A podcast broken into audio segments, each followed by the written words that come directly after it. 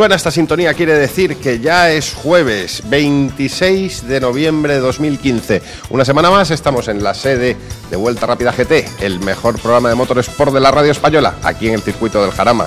Gracias al RACE, porque ya sabéis, gracias al RACE nunca estarás solo. Luego os contamos. Fernando González, buenos días. Muy buenos días, Ramón, ¿qué tal?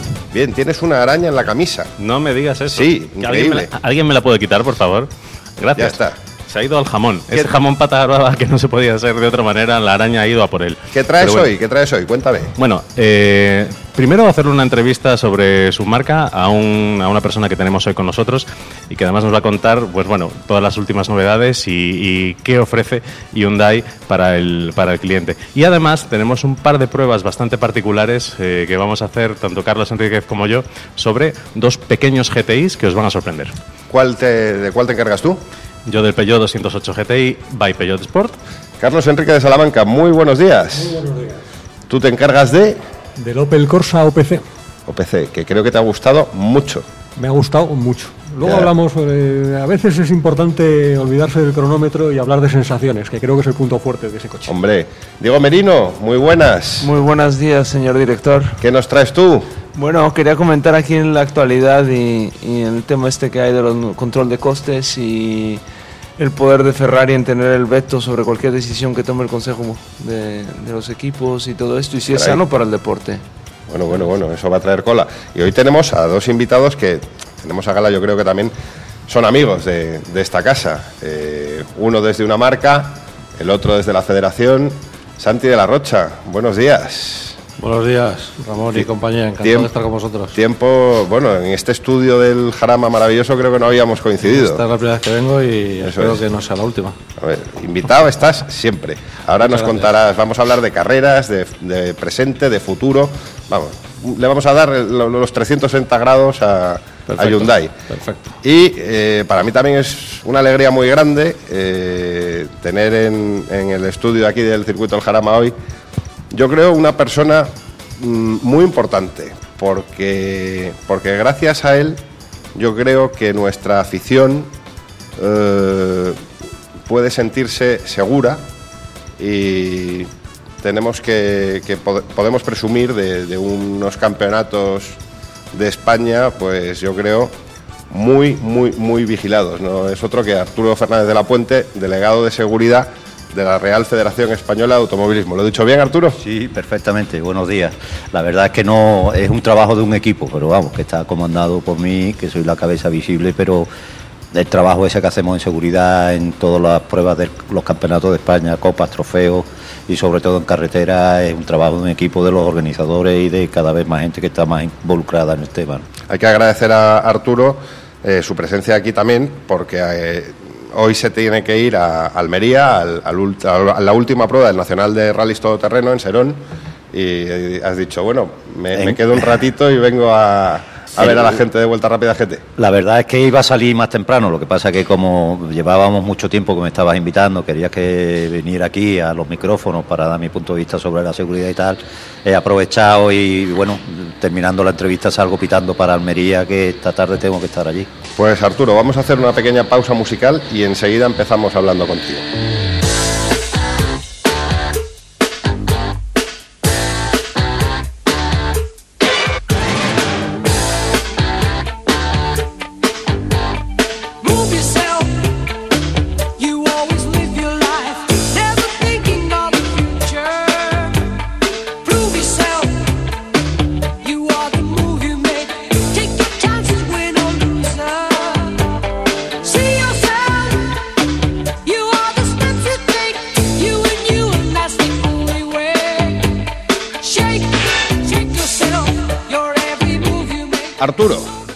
Vamos a ver, eh, entramos en materia ya directamente, sin, sin preámbulos. ¿Qué falla, aunque siento ser negativo desde el principio, qué falla en, en los rallies españoles para que la gente critique? Critique la seguridad, dice. Sí, Sí, bueno, el... hay que partir de la base que los organizadores hacen un trabajo muy bueno sobre el tema de seguridad y que los planes de seguridad y todos los protocolos que hay, toda la documentación que hay, el trabajo preventivo que hay sobre seguridad es muy bueno. Te podría decir que mm, posiblemente para el Campeonato Europa de Rally nosotros eh, tengamos cuatro o cinco organizadores que estarían entre los diez mejores. Eh, para el Campeonato del Mundo tenemos un par de organizadores que lo harían mejor que a lo mejor la mitad de los otros organizadores del Campeonato del Mundo. El primer fallo que hay es de presupuesto, que no hay dinero, eh, no hay la cultura y la involucración por parte de las de los de los sponsors eh, y de, las instituciones como para invertir en, en las carreras de coche y con esa inversión poder gastar, hacer unos gastos de, en temas de seguridad como lo puedan hacer por ahí. Pero después tenemos un problema muy grande, un problema que es cultural. O sea, no tenemos la. Siempre nosotros achacamos lo que pueda pasar en España, lo comparamos con países de, otro, de otros entornos y otras culturas. eh, que, que- que nada tienen que ver, ¿no? Por ejemplo, cuando a mí me duele mucho cuando se nos compara con Francia. En Francia posiblemente a un niño de 8 años le preguntas quién es Jean Ragnotti y te contesta perfectamente quién es porque mm, es un ídolo allí y hay una cultura de coches desde 1800 y pico que fueron los que inventaron los rallies, ¿no? Eh, después tienen unas marcas que apoyan por encima, eh, tienen unas fábricas de neumáticos que apoyan, unas petroleras que apoyan y un gobierno que apoya, ¿no? Porque, por ejemplo, la reglamentación en Francia está hecho bajo los parámetros del gobierno, que es la que decide dónde se tiene que poner público y qué metros tienen y cuál es la, la, la reglamentación que se debe de llevar, ¿no? Acompañado con la FFSA que tiene como 70, 80 profesionales trabajando en la federación. No criticamos la Federación Española, pero cuando nos vamos fuera por ahí vemos que hay profesionales encargados 24 horas al tema, mm, triple y cuádruple de personas que hay puede haber en la Federación Española, ¿no? Eso Básicamente, básicamente aquí tenemos un problema de educación. de, edu- de educación total, de educación deportiva. De la otra educación no quiero hablar porque no es mi tema. Pero en la educación deportiva lo que tenemos es un problema es que tenemos a muchas personas que llevan 30 años metidos en esto y qué le vamos a decir a una persona que lleva 30 años y no hace caso de las instrucciones que se le dan. Tenemos a un público joven que eh, es un poco libertino, que no acepta que tú le digas dónde se debe poner aparte de eh, insultarte y demás y faltarte respeto, ellos se creen con la, eh, el derecho de ponerse en donde ellos le dan la gana porque saben más que tú de ese tema. Y después tenemos también una cosa que puede levantar un poco de ampollas, pero tenemos una prensa que es un poco libertina también, ¿no? Sea, aquí siempre sacamos, mm, después de cada rally, cada y cada evento que pueda haber de carretera, eh, de rally de tierra, rally de asfalto, rally de histórico, montaña, lo que sea, vemos las fotos luego en, la, en las redes sociales y en la prensa y vemos fotos de en sitios que a mí me, me parece increíble porque he parado dos o tres veces y no solo yo, sino en comunicación con los coches de la caravana. Nos hemos dicho, tened cuidado en esta curva, en la viñeta tal, que hay unos señores que están puestos en el exterior y se están escondiendo, se van a volver a poner y tal, y vuelven a ponerse. Pero cuando tú ves esa foto en la Yo no he prensa, visto eso eh, Cuando tú ves esa foto en la prensa también ves que la cámara de fotos está puesta en un sitio de, mu- de mucho riesgo. O sea que no, claro, el público cuando ve que los, los fotógrafos, personas que van con un iPhone para sacar fotos, para después publicarla en una hoja eh, parroquial o en una página de Facebook o de las redes sociales, eh, están poniéndose en peligro, el público también se pone en peligro porque dicen que si ellos están, porque los otros no pueden estar, ¿no? Eh, Eh, también hay que decir que la persona que lleva el peto de, de prensa tiene un seguro. Sí, sí, pero bueno, eh, tiene un seguro, pero lo que por, por mucho seguro que tenga, yo tengo un seguro también que, eh, que me pagan si me quitan el carnet de identidad, pero el carnet de conducir, pero por eso no voy a estar a 180 todo el tiempo por la calle. O sea, un peto no te va a salvar la vida, ni una acreditación, ¿no? Eh, hay que tener un poco también de sentido común, ya no solo la prensa que en este momento estoy hablando de ella, sino todo ese público que se mueve, que por No mucho son- a lo mejor no son muy conscientes de que se están jugando la vida. que por mucho seguro, por mucho seguro que haya eh, y que te den 180.000 euros por si te mueres, ¿qué vas a hacer con los 180.000 euros si has muerto? Y estás creando un problema muy grande a una organización que no eres tú, ¿no? O sea, tenemos que partir de la base que el motorsport eh, y sobre todo el de carretera es un deporte con profesionales y gratuitos. Lo mínimo que puedes hacer si vas a ver una cosa que te van a poner un espectáculo para que tú te diviertas y lo veas pasar, es formar parte de ese espectáculo y comportarte como una persona cívica. No se puede estar tirando, quemando, eh, destrozando con unos alicates. Hay público que va con alicates de corte a, la- a los rallies para cortar las vallas de los cercados de las fincas que haya por allí porque no quiere saltar los alambres y entonces lo que hace es plas, plas, plas y los corta. O sea, los he pillado yo con los, con los alicates en la mano. O sea, alucina, bueno, te puedes alucinar de muchas cosas, ¿no? O sea, de, que tú lle- llegues a una curva y veas a una persona con un menor de cuatro años y le digas que ahí no puede estar y te empieza a gritar que quién soy yo para decirle delante de su hijo dónde se tiene que poner y tal y cual y lo menos que te dice es bonito, ¿no? O sea, conozco todos los insultos en todas las lenguas autonómicas que hay en este país, porque desde godos hediondos hasta insultos ya casi racistas por aquello de que hablo andaluz y demás, de vete a tu tierra, mm, mencionando a mi madre, cosas de estas, para personas que tú estás viendo que están en una escapatoria de quinta fondo para entrar en segunda en esa curva, ¿no? Oye, Arturo, ¿y a ti te compensa? Yo- hombre, yo decidí en mi- eh, cuando tenía 30 años eh, dedicarme al mundo del motorsport porque es mi pasión, porque cuando tenía 20 l- pensaba en coche, eh, pensaba en las carreras, eh, lo vivía, tenía todas las colecciones de coches del mundo, me sabía todos los coches que salían, ya no solo el modelo, sino con la letra. Y, y ha- y he vivido toda mi vida. Yo hipotequé mi vida por esto. Eh, cogí la faceta menos bonita que hay en el motorsport, que es el de la seguridad. Pero bueno, eh, Quizá una de las más importantes. siempre cuando se habla de motorsport siempre se habla de la seguridad, es lo más importante. Pero a veces me encuentro un solo. Y no solo me encuentro un solo, gr- gracias a Dios que tengo muchos compañeros y muchos colaboradores en las escuderías y hay muy buenos profesionales en eso de España. Pero a veces tengo que luchar contra paredes porque, primero, que es lo que más coste tiene para el organizador, la seguridad. Y después, porque cuando tú estás trabajando con un tema de seguridad, tú no puedes estar negociando con ellos eh, a lo bonito. Tú te tienes que imponer y tienes que decir, oye, esto que está aquí no me gusta, esto hay que cambiarlo y ya eres el malo de la película, ¿no? Y no te digo nada así, tienes que anular un tramo o llamarle la atención a un piloto o lo que sea, ¿no? Aquí hay unas reglas que están hechas. eh, es un deporte que hay que, que- que llevarlo. Al final eres como, como el árbitro de fútbol. Si no se habla de él, buena señal. Eh, exacto, sí, lo que pasa es que antes de que empiece el partido ya me están llamando de todo, o sea, que todavía no he pitado ni una falta y ya te llaman de todo, ¿no?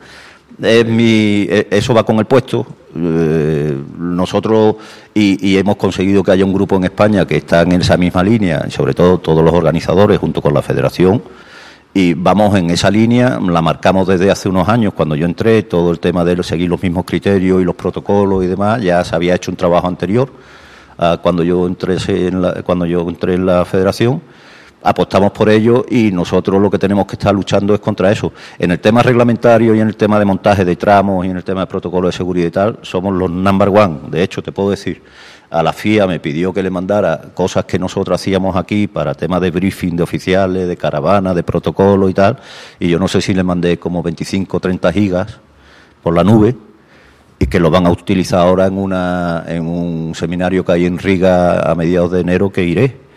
Y, que nos han felicitado por todos los papeles que tenemos y demás. ¿no? Eh, también hay que tener en cuenta que, por ejemplo, si te fijas en las páginas del Mundial, las páginas del Europeo, las páginas de muchos rallies importantes, cuando tú abres esa página no ves un apartado que se llame seguridad, ¿no?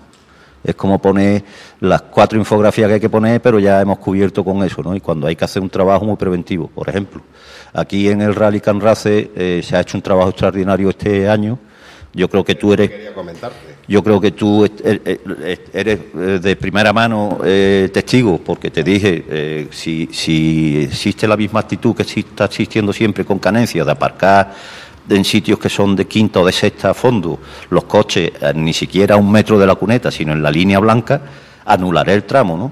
Pues con su tiempo nosotros con el RACE desde la Federación, desde febrero, hemos tenido mm, bastantes reuniones y le dijimos que tenía que hacer hincapié eso, aparte de cambiar el recorrido, darle una vuelta al rally, eh, poner más chicans eh, de tipo Mickey Mouse en el circuito y demás, una de las cosas era que la seguridad, que el público de Madrid se acostumbrara a no llevar el, el coche hasta la misma cuneta del tramo, ¿no? Porque eh, es evidente que estamos en los rallies y puede decir uno, bueno, es que un coche es como un árbol, sí, pero no le estás dando la oportunidad al piloto ni siquiera de salirse medio metro de la carretera para poder corregir su trayectoria, sino que en el momento que se salga ese medio metro ya está chocando con coches y a la velocidad que van ahora pueden crear una situación de riesgo bastante complicada, ¿no? Y yo creo que eso pasa porque el público se estudie bien a cómo debe de ir los tramos y antes de tiempo no puede ser que el coche doble cero, el coche cero esté saliendo a carretera y el público esté andando. O sea, yo en el Rally de Madrid, un señor con dos perros que lo llevaba suelto, por poco atropelló un perro y lo más que me llamó fue bonito, porque él tenía derecho a llevar sus perros por ahí hasta que le dije, oye, pues si no agarras a los perros te echaré la Guardia Civil encima. Pues no veas tú la que me, la que me lió. Eh, eh, yo salgo 20 minutos antes del coche cero la pista tiene que estar limpia porque yo soy el que dice que si está bien o no está bien. O sea, el problema después, cuando ocurra algo, el juez va a venir a verme a mí. Y, si yo no he hecho bien mi trabajo, posiblemente vaya con las dos manos juntas para adelante y me pase unos días en la, en la oscuridad. tendré que pelearlo y demostrarlo y demás. Pero eh, eh, la gente se tiene que dar cuenta de eso. Oye, una cosa, eh, hace unos meses, no, tampoco viene al caso recordar las circunstancias, ¿no? Hubo un debate en este programa fijándonos en los países con larga tradición como Gran Bretaña de, de, de motorsport y llegamos a plantear, ¿no? ¿Y por qué no cobrar en, en los rallies, por ejemplo? Porque somos latinos. O sea, porque, lo, lo- lo ves porque imposible, claro. Por, por no dar un euro habrá quien haga dos kilómetros. Te lo digo así de claro. O sea, la gente no. Eh, primero, que si se cobra en los rallies, eh, que lo va a cobrar un organizador que va a ganar, no te creas que mucho dinero, porque no va a cobrar, porque se va a intentar escaquear a la gente de todos lados, porque además tiene muchos accesos. O sea, tú imagínate un tramo que tenga muchos accesos de Ferrol, por poner un ejemplo, cuánto personal tienes que poner para cobrar. Lo bonito sería que la gente ni siquiera se molestara en sacarse el euro del bolsillo, sino que por los temas, los- las redes sociales que hay y tal, hubieran bonificaciones y tal. Aquí es muy bonito, todo el mundo se pues, rasga las vestiduras cuando un rally se va a anular, pero no se rasgan las vestiduras para decir, oye, vamos a tirar para adelante y vamos a dar dinero. ¿no? Yo, por ejemplo, como delegado de seguridad, anónimamente doy 100 euros al año a una organización, pero no lo sabe ni la organización ni lo publicito por ahí a quien se lo voy a dar, ¿no? Pero yo soy un apasionado de este deporte. Y a mí me gusta este deporte. Y aparte de tener la suerte de poder ser un profesional de este deporte, porque lo elegí así en mi vida y dejé otras facetas de mi vida que a lo mejor podían ser más importantes, ayudo a este deporte, ¿no? Y me gusta ayudar a este deporte. Intento eh, escribir mi granito de arena y aportar mi granito de arena a este deporte y hacer las cosas con los organizadores. Evidentemente yo este es mi décimo año, he tenido muchas peleas con organizadores y he tenido peleas con amigos míos. O sea, yo, un amigo mío, un excelente amigo mío de hace 30 o 40 años, no, me dejó de hablar porque tuve que dar un parte sobre él, un informe que después fue a disciplina deportiva y costó 3.000 euros de multa a mi amigo y me dejó de hablar. Ahora he vuelto a recuperar la amistad. Pero yo tengo un trabajo que realizar, cada uno tiene un trabajo que realizar, ¿no? Y, y lo que tenemos que tener claro es que aquí somos un conjunto de todo y tenemos que ir todos. O sea, no vale esto de decir es que la federación, es que no tienen ni idea, es que no sé qué, es que si no es por una marca, esto no sale para adelante, porque no sé qué, porque no sé cuánto. Oye, primero tenemos que ver la historia. Primero tenemos que ver, por ejemplo, que lo que criticamos ahora, que yo no entro en eso, porque yo no soy técnico, lo de los técnicos yo, y además lo sabe todo el mundo, ¿no? Cuando yo voy a hablar de un tema, te- alguien me pregunta de los técnicos, digo, no quiero entrar, en, aún sabiendo, no quiero saber nada del tema porque lo mío es seguridad, ¿no? Pero se critica mucho ahora las copas Porsche. En el 80 eran las copas FL90, y en el 90 eran las copas GT Turbo, y en el, el 2000 eran los, los Lancia. Y la gente compraba el coche que, que, que- que se gastaba menos dinero y que ganaba, ¿no? Se critica mucho eso. ¿Y en qué país tienes tú seis Porsches, por ejemplo, delante, no? Que a lo mejor yo, si me preguntas a mí personalmente, ¿tú de qué eres partidario? Pues yo soy partidario de los R. R5, R4, R3 y vamos todos por igual, ¿no? Y no inventar nada, pero Partidario de normativa FIA. de normativa, yo personalmente, no como delegado de seguridad, porque como delegado de seguridad yo tengo que mirar otros parámetros, ¿no? Y ver cómo es la condición del país, cómo está el tema económico, la crisis y demás, cómo están las aportaciones de las marcas y, y- y- su visión de la jugada en, en los próximos años. Y sobre eso, pues, oye, los que tienen que decidir dirán, oye, pues vamos a meter coches aquí y demás, ¿no? La tierra, por ejemplo, la tierra ahora está yendo muy bien, pero ¿estás viendo Mitsubishi en el asfalto? No. ¿Estás viendo Mitsubishi en la tierra? Sí. Hay un señor que se llama Roberto Méndez que está haciendo un esfuerzo enorme y está alquilando los coches baratísimos, unos coches de primera categoría y está trayendo pilotos extranjeros. Hay una copa monomarca con un señor que es Alberto Dorch, que ha apostado por ello y que lo han hecho de maravilla y está puesto ahí. Eh, eh, son o sea, si, si, recordamos, por ejemplo, cuando miramos atrás, hubo una época cuando estaban Serbia y cuando estaban todo esto que dejaron de estar y también hubo un bajón muy grande. Después vinieron los kickcar, o sea que es como un solenoide, ¿no? Sube, baja, sube, baja. Y ahora nos toca un buen momento a partir de este año. Yo creo que la cosa va a ir muy bien. Las pruebas se estamos viendo en asfalto, en tierra y demás están evolucionando y están está habiendo muchos inscritos y además tenemos una buena seguridad. Con lo cual eh, oye, eh, ahora a finales de, a mediados de diciembre tenemos la reunión en, en, Canarias que vienen los de FIA y los del ERC para hacer el, el plan de seguridad y para hacer la inspección de, Canarias. Tendremos que hablar mucho con el público de Canarias para que eh, se porten ellos bien, porque el trabajo que vayan a ver los de FIA y los que vienen los inspectores van a decir, oye, esto es de primer orden, el plan de seguridad, el libro de seguridad, el recorrido, el parque de trabajo y tal y cual. Pero después llegamos al shutdown y la gente hace lo que le da la gana. Eso es lo que tenemos que mirar. Hombre, yo lo he dicho siempre. Eh, para mí hay gente que sobra en los rallies, en, las, en, las, en la afición. Eh, hay gente que si se va a un rally de cachondeo, a, a, fumarse el porro, a hacer el botellón y tal, yo a, a, esos aficionados, por mucho que les gusten, yo les pediría que se quedasen en su casa, que no nos interesa que los rallies, porque al final tienes que estar con mil ojos, es como un toro, no le puedes perder la vista al toro. Aquí hay, aquí hay dos cosas. Una, yo no puedo decir que la gente sobre los rallies porque mi trabajo es que venga gente a los rallies y organizar rallies, ¿no? Evidentemente puedo pensar que hay gente que no está no estoy de acuerdo con su actitud dentro de los rallies, ¿no? El, hay una ley del deporte que nosotros estamos en conversaciones con la Guardia Civil y con las autoridades para que eh, dentro de la medida posible se pueda cumplir esa ley del deporte que primero está muy reñido el alcohol y las drogas con la conducción. Y después nosotros somos los, primeros que le decimos a la Guardia Civil que sin su ayuda sería muy difícil organizar pruebas y estamos encantados de la profesionalidad de la Guardia Civil y de cómo, nos, cómo colabora con nosotros. Yo soy uno de los primeros que le digo que tiene que poner controles de drogas, controles de alcohol y controles de velocidad. Porque aquí, eh, señores, estamos corriendo en carretera abierta, que hay unos contribuyentes que no tienen nada que ver con el rally, que no se pueden encontrar. Ah, si van a comprar una señora mayor el pan, lo que no se puede encontrar un tío reconociendo ilegalmente a toda hostia una curva ciega y llevarse el susto de su vida. Entre otras cosas porque esa señora a lo mejor después es la suegra del alcalde, que al alcalde le votan 200 personas y que le dicen, oye, como nos metas por aquí estos coches de carrera no te votamos más. Y tenemos cazadores en Canarias, por ejemplo, que no podemos correr por allí porque el alcalde dice que no. La Vega del Paz en Cantabria, que el alcalde dice que por ahí no pasa un coche de carrera ni enlace. En Orense tuvimos que cambiar el día antes del rally toda una etapa porque hubo problemas con el alcalde.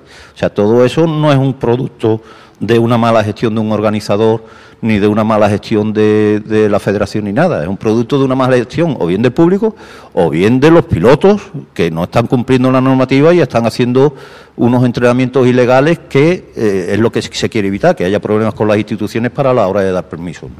Oye, Carlos, qué paciencia tiene Arturo. ¿eh?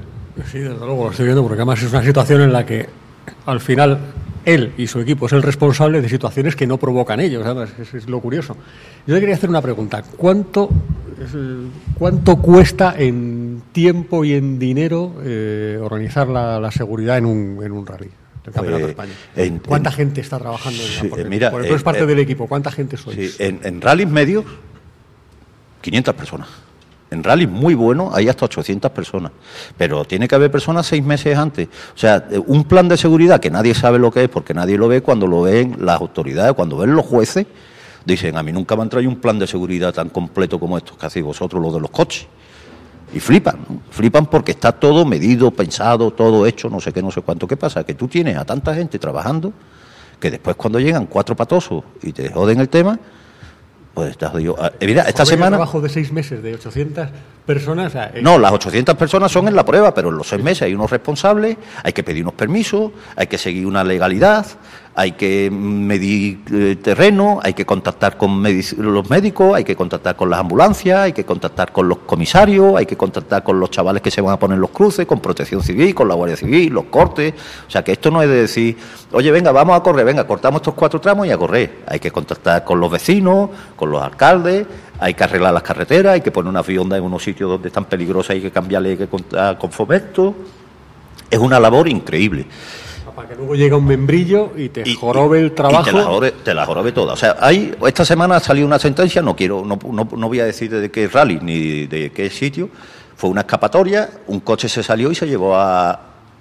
Se evacuaron seis personas, seis personas se evacuaron oficialmente por la organización y aparecieron en, en urgencia 11 personas con dolores de cuello y tal, y todos pidiendo 30.000 euros de indemnización. Bueno, pues ha salido una sentencia esta semana diciendo la jueza que la culpa es del, del público. Y los costes los tiene que pagar el público, la persona que pone la demanda, porque se ha demostrado que se le dijo reiteradas veces que se tenía que quitar de allí y que además él alegaba que estaba a 80 metros de la, de la curva y se vio por los vídeos que estaba a 10 metros y que lo que habían hecho era coger la cinta que había puesto el organizador y moverla y echarla para adelante. Y encima no hacer caso omiso a los coches de la caravana, que se ha demostrado que se pararon allí y, a- y al, y al comisario que estaba allí. Después tú pones un comisario, que es un chaval, que es un voluntario, que está trabajando por un bocadillo o por ningún bocadillo, que hay veces que ni comen, ni tienen para beber, ni tienen para hacer pis ni nada, menos mal que están en el campo, y a ese chaval lo pones ahí, que viene con todo su ánimo, a lo que en todos los países llaman voluntario, y al primero que le dice, oye, muévete, le, le- le- ofrecen hostias. Es que tenemos que tener un poco más de sentido común en eso. Y es que después tenemos que pensar también que estamos corriendo a unos parajes que en algunos casos son parques naturales.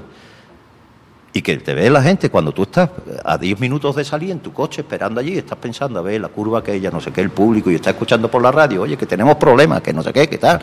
Y estás solucionando problemas y te ves gente, dos personas que van con un carrito, con un maletín lleno de bebidas, con un montón de bolsas de plástico, que esas no vuelven, que se quedan en el campo. Eso es lo que tenemos que pensar, ¿no? Porque después tenemos a los ecologistas que no quieren y después todos nos rompemos el corazón, defiende los rally, defiende. Yo creo que debemos de ser todos y olvidarnos. Yo tengo la suerte de ser el delegado de seguridad.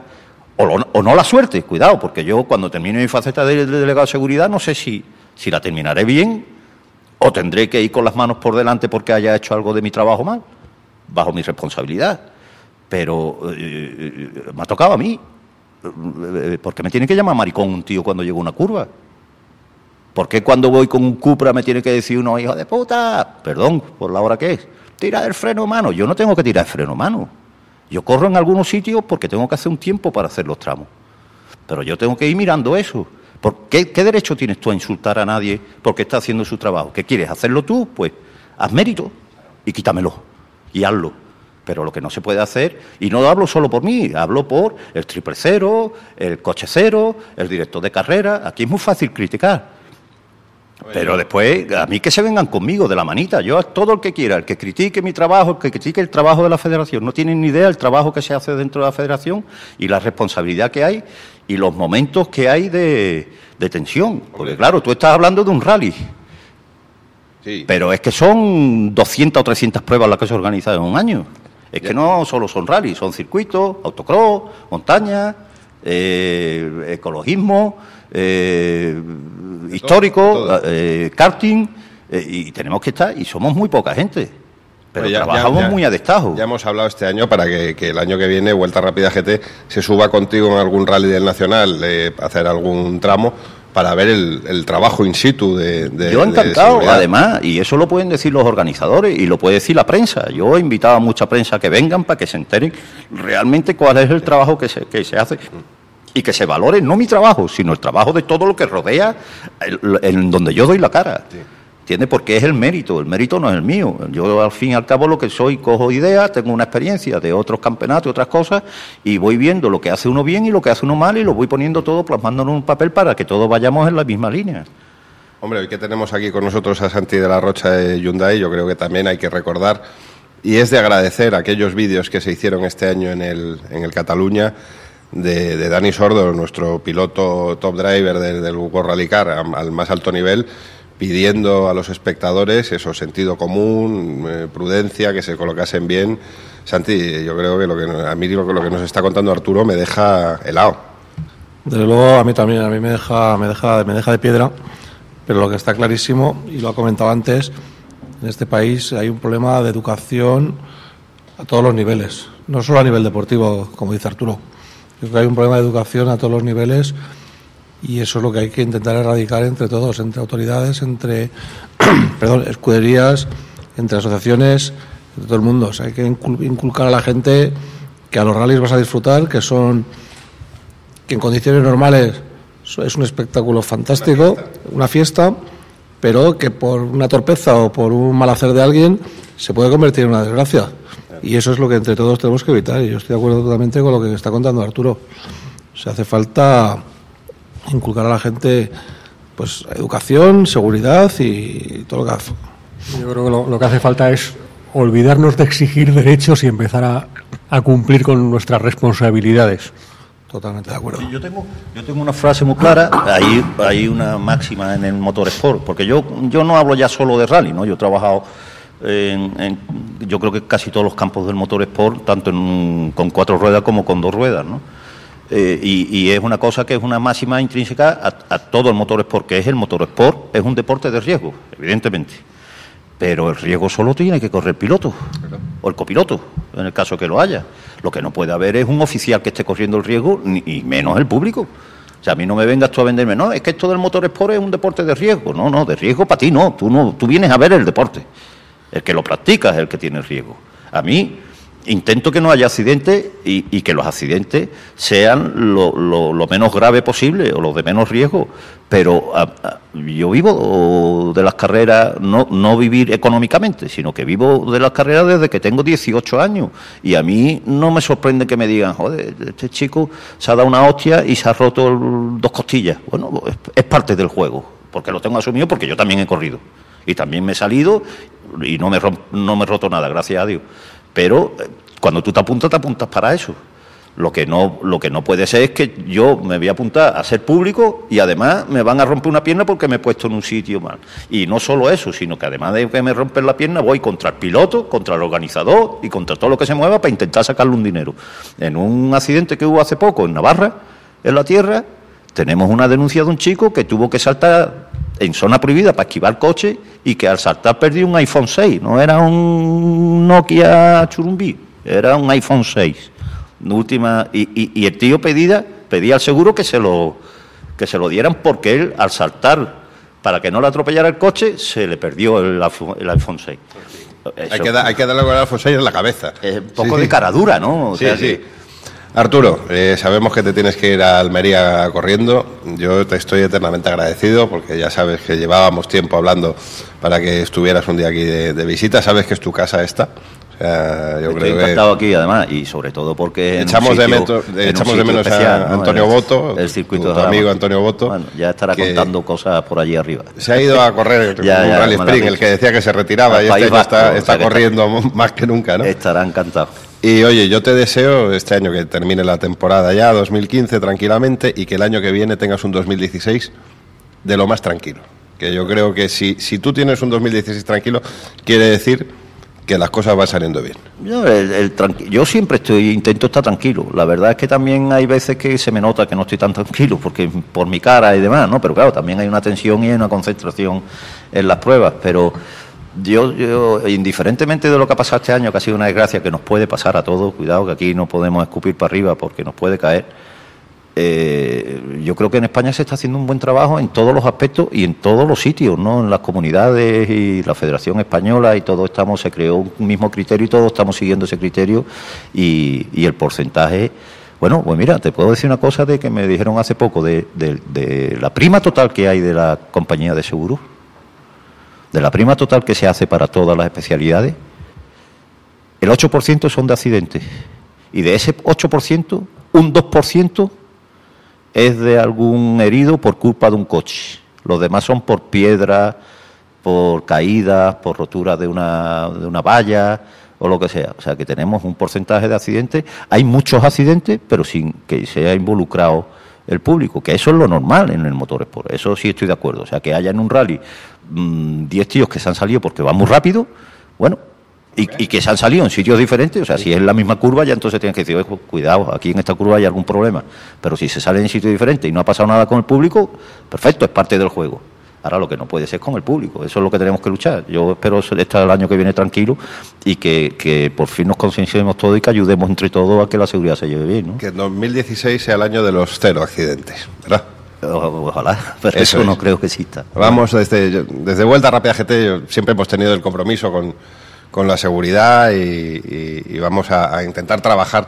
Estás invitado que- en Canarias, ya te lo he dicho. O sea, Ya. en Canarias puedes hacer una, una sesión conmigo al lado y fliparás, fliparás. No por el trabajo que hago yo, sino por el trabajo que hace todo el mundo y que yo intento coordinar. ¿no? Y lo contaremos aquí. Venga, Arturo, muchas muchas, gracias. Vuelta Rápida GT. Otra vuelta a la actualidad del producto y motorsport. ¿Te lo vas a perder? En Libertad FM.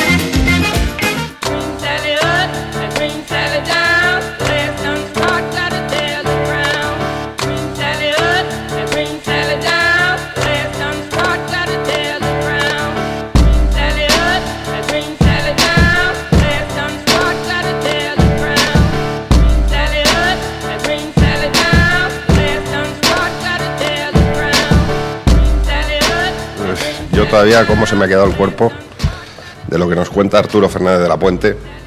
Yo creo que es un- una persona que, habría que ponerle muchos más micros y, y sacarle, si hiciera falta, un telediario, porque es que eh, luego viene el, el rasgarse las vestiduras, pero ya nos lo está contando Alberto, ¿no? Eh, eh, ah, ah, Alfredo, Alfredo, se me va la, la cabeza.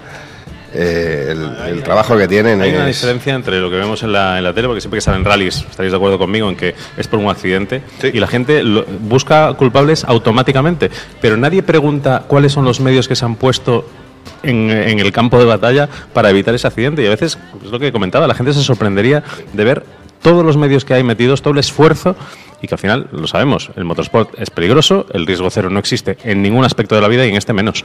Fernando, un paréntesis, la cantidad de voluntarios que hay involucrados, la cantidad de gente que, que, que, vaya, que sacrifica su tiempo de familia y, y de descanso para ir a, a eso, a, a ser voluntario, a, a muchas veces quedarse sin comer, Sí, sí, ¿sabes? sí, sí. Por la pasión que tienen del deporte y que la gente no, no sepa realmente lo que hay detrás de todo esto, ¿sabes? El trabajo de, de, de, ser- de ser Bueno, delegado. Yo, tengo un palpito. estamos. Dices que, que de los rallies en los medios generalistas nada más se habla cuando hay accidentes. Mm, Yo para el año que viene tengo ya esa... Me, me- me ronda la cabeza. Se va a hablar mucho de rallies por los grandes resultados de Dani Sordo, Santi. Pues ojalá, ojalá. Ojalá se hable mucho de rallies, ojalá se hable mucho de Dani Sordo. Y ojalá se hable mucho de Dani Sordo porque está haciendo grandes papeles en, el- en la temporada 2016. Mucha ilusión con el coche nuevo, ¿no? Mucha ilusión, muchas ganas de verlo. El- Ahora, los, ahora es rosa lo que hemos visto. los test que, que- que ha hecho hasta la fecha con el coche, la verdad es que está el tío encantado con los, con los resultados y cómo va yendo. En breve lo desvelarán, a mediados de, de diciembre desvelarán por fin el, el nuevo coche con la nueva decoración y todos ya deseando que llegue mediados de enero para su debut en Monte Carlo.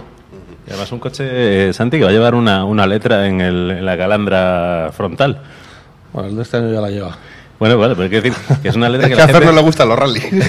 A ver, yo soy de producto, ya lo sabes. No, pero hay que, hay que tener un- en cuenta que esa, esa letra, esa Y letra la, N... letra, y la letra que lleva este año también es igual de grande que es la de- igual de grande, es un metro por medio metro, o sea, es cierto, vale. No, es me verdad, la es envaino. cierto, que no, no. pero sí que es cierto que igual que yo hay mucha gente que no sabe de dónde viene esa letra y tiene mucho que ver con, con lo que hace Hyundai en, en- en su trabajo del día a día. Pues esa, esa letra N, a simple, a simple es la inicial de Namjan. Namjan es el, el gran centro de I+.D. que tiene Hyundai en Corea, que desde luego es un sitio que es impresionante, en el que trabajan solamente de ingenieros, más de 15.000 ingenieros. Ahí se desarrollan prácticamente toda la totalidad de nuestra gama. Y la N, independientemente de aparte de que sea la, la inicial de Nanjan, será en un futuro más bien cercano pues los, los, los modelos apas- eh, pasionales y los modelos eh, deportivos que va, a tener, que va a tener Hyundai dentro de su gama de, de modelos de serie. Pues estaremos deseando eh, verlos porque además va a añadir modelos encima de los que ya tiene Hyundai, porque he estado contando, esta mañana he estado mirando un poquito vuestra página web y no sé si sabes que tenéis 18 modelos diferentes. Es que es casi el doble de lo que tiene un fabricante generalista mundial como puede ser Renault. O sea, hay una gama Hyundai impresionante. No, efectivamente, Hyundai tiene ahora mismo, como bien dices, 18 modelos. Es que para ser cuarto fabricante mundial, como es el grupo Hyundai ahora mismo, tienes que tener, tienes que abarcarlo todo. O sea, tienes que tener una gama desde el utilitario más simplón o más sencillo que pueda, que pueda necesitar un, un cliente hasta el vehículo más sofisticado como pueda ser un, un Genesis o como pueda ser un Ecus. Génesis Ahora y. Ecus, que hablamos Ahora ahora porque ahora. habéis separado. Con lo cual, eh, está claro que las cosas no son por casualidad, hay un trabajo brutal detrás para poder desarrollar esa gama tan amplia. Esa es la gama que se vende, que se vende en, en España y en Europa. En otros países se fabrican coches que no llegan a Europa, con lo cual la gama sería, sería mucho más Y amplia. además coches que están en la parte superior de la gama, porque estamos hablando antes a micrófono cerrado que habíamos visto, esta, bueno, ayer vi uno de los las dos unidades de Hyundai Ecus que hay en España, que es de la, de la embajada de Corea y que es un coche que está incluso por encima del, del bueno, de esa berlina fantástica que también hemos probado aquí, que es el Hyundai Genesis. Efectivamente, el Ecus es el, el buque insignia no, no de la marca, de- del grupo Hyundai. Es un vehículo que en España, como bien dices, no se comercializa. Hay dos, que uno lo tiene el embajador de la República de Corea en España y el otro lo tiene un directivo de una empresa. Porque tú vas al concesionario, quieres un Ecus y lo puedes comprar. O sea, no lo tenemos en la, en, en- en la carta de, de precios ni en, ni- ni en las tarifas, ¿ya? pero un señor que quiera comprarse un. Ecus se le trae, se le, te- te- esperará los meses que tenga que esperar, pagará lo que tenga que pagar y, y- y se le trae el coche. No, no hemos probado el Ecus, ¿esto cómo es? Pues hay que hablar con el señor embajador. chico. Ah, vale, vale. ¿Tienes Ferrero Rocher? No.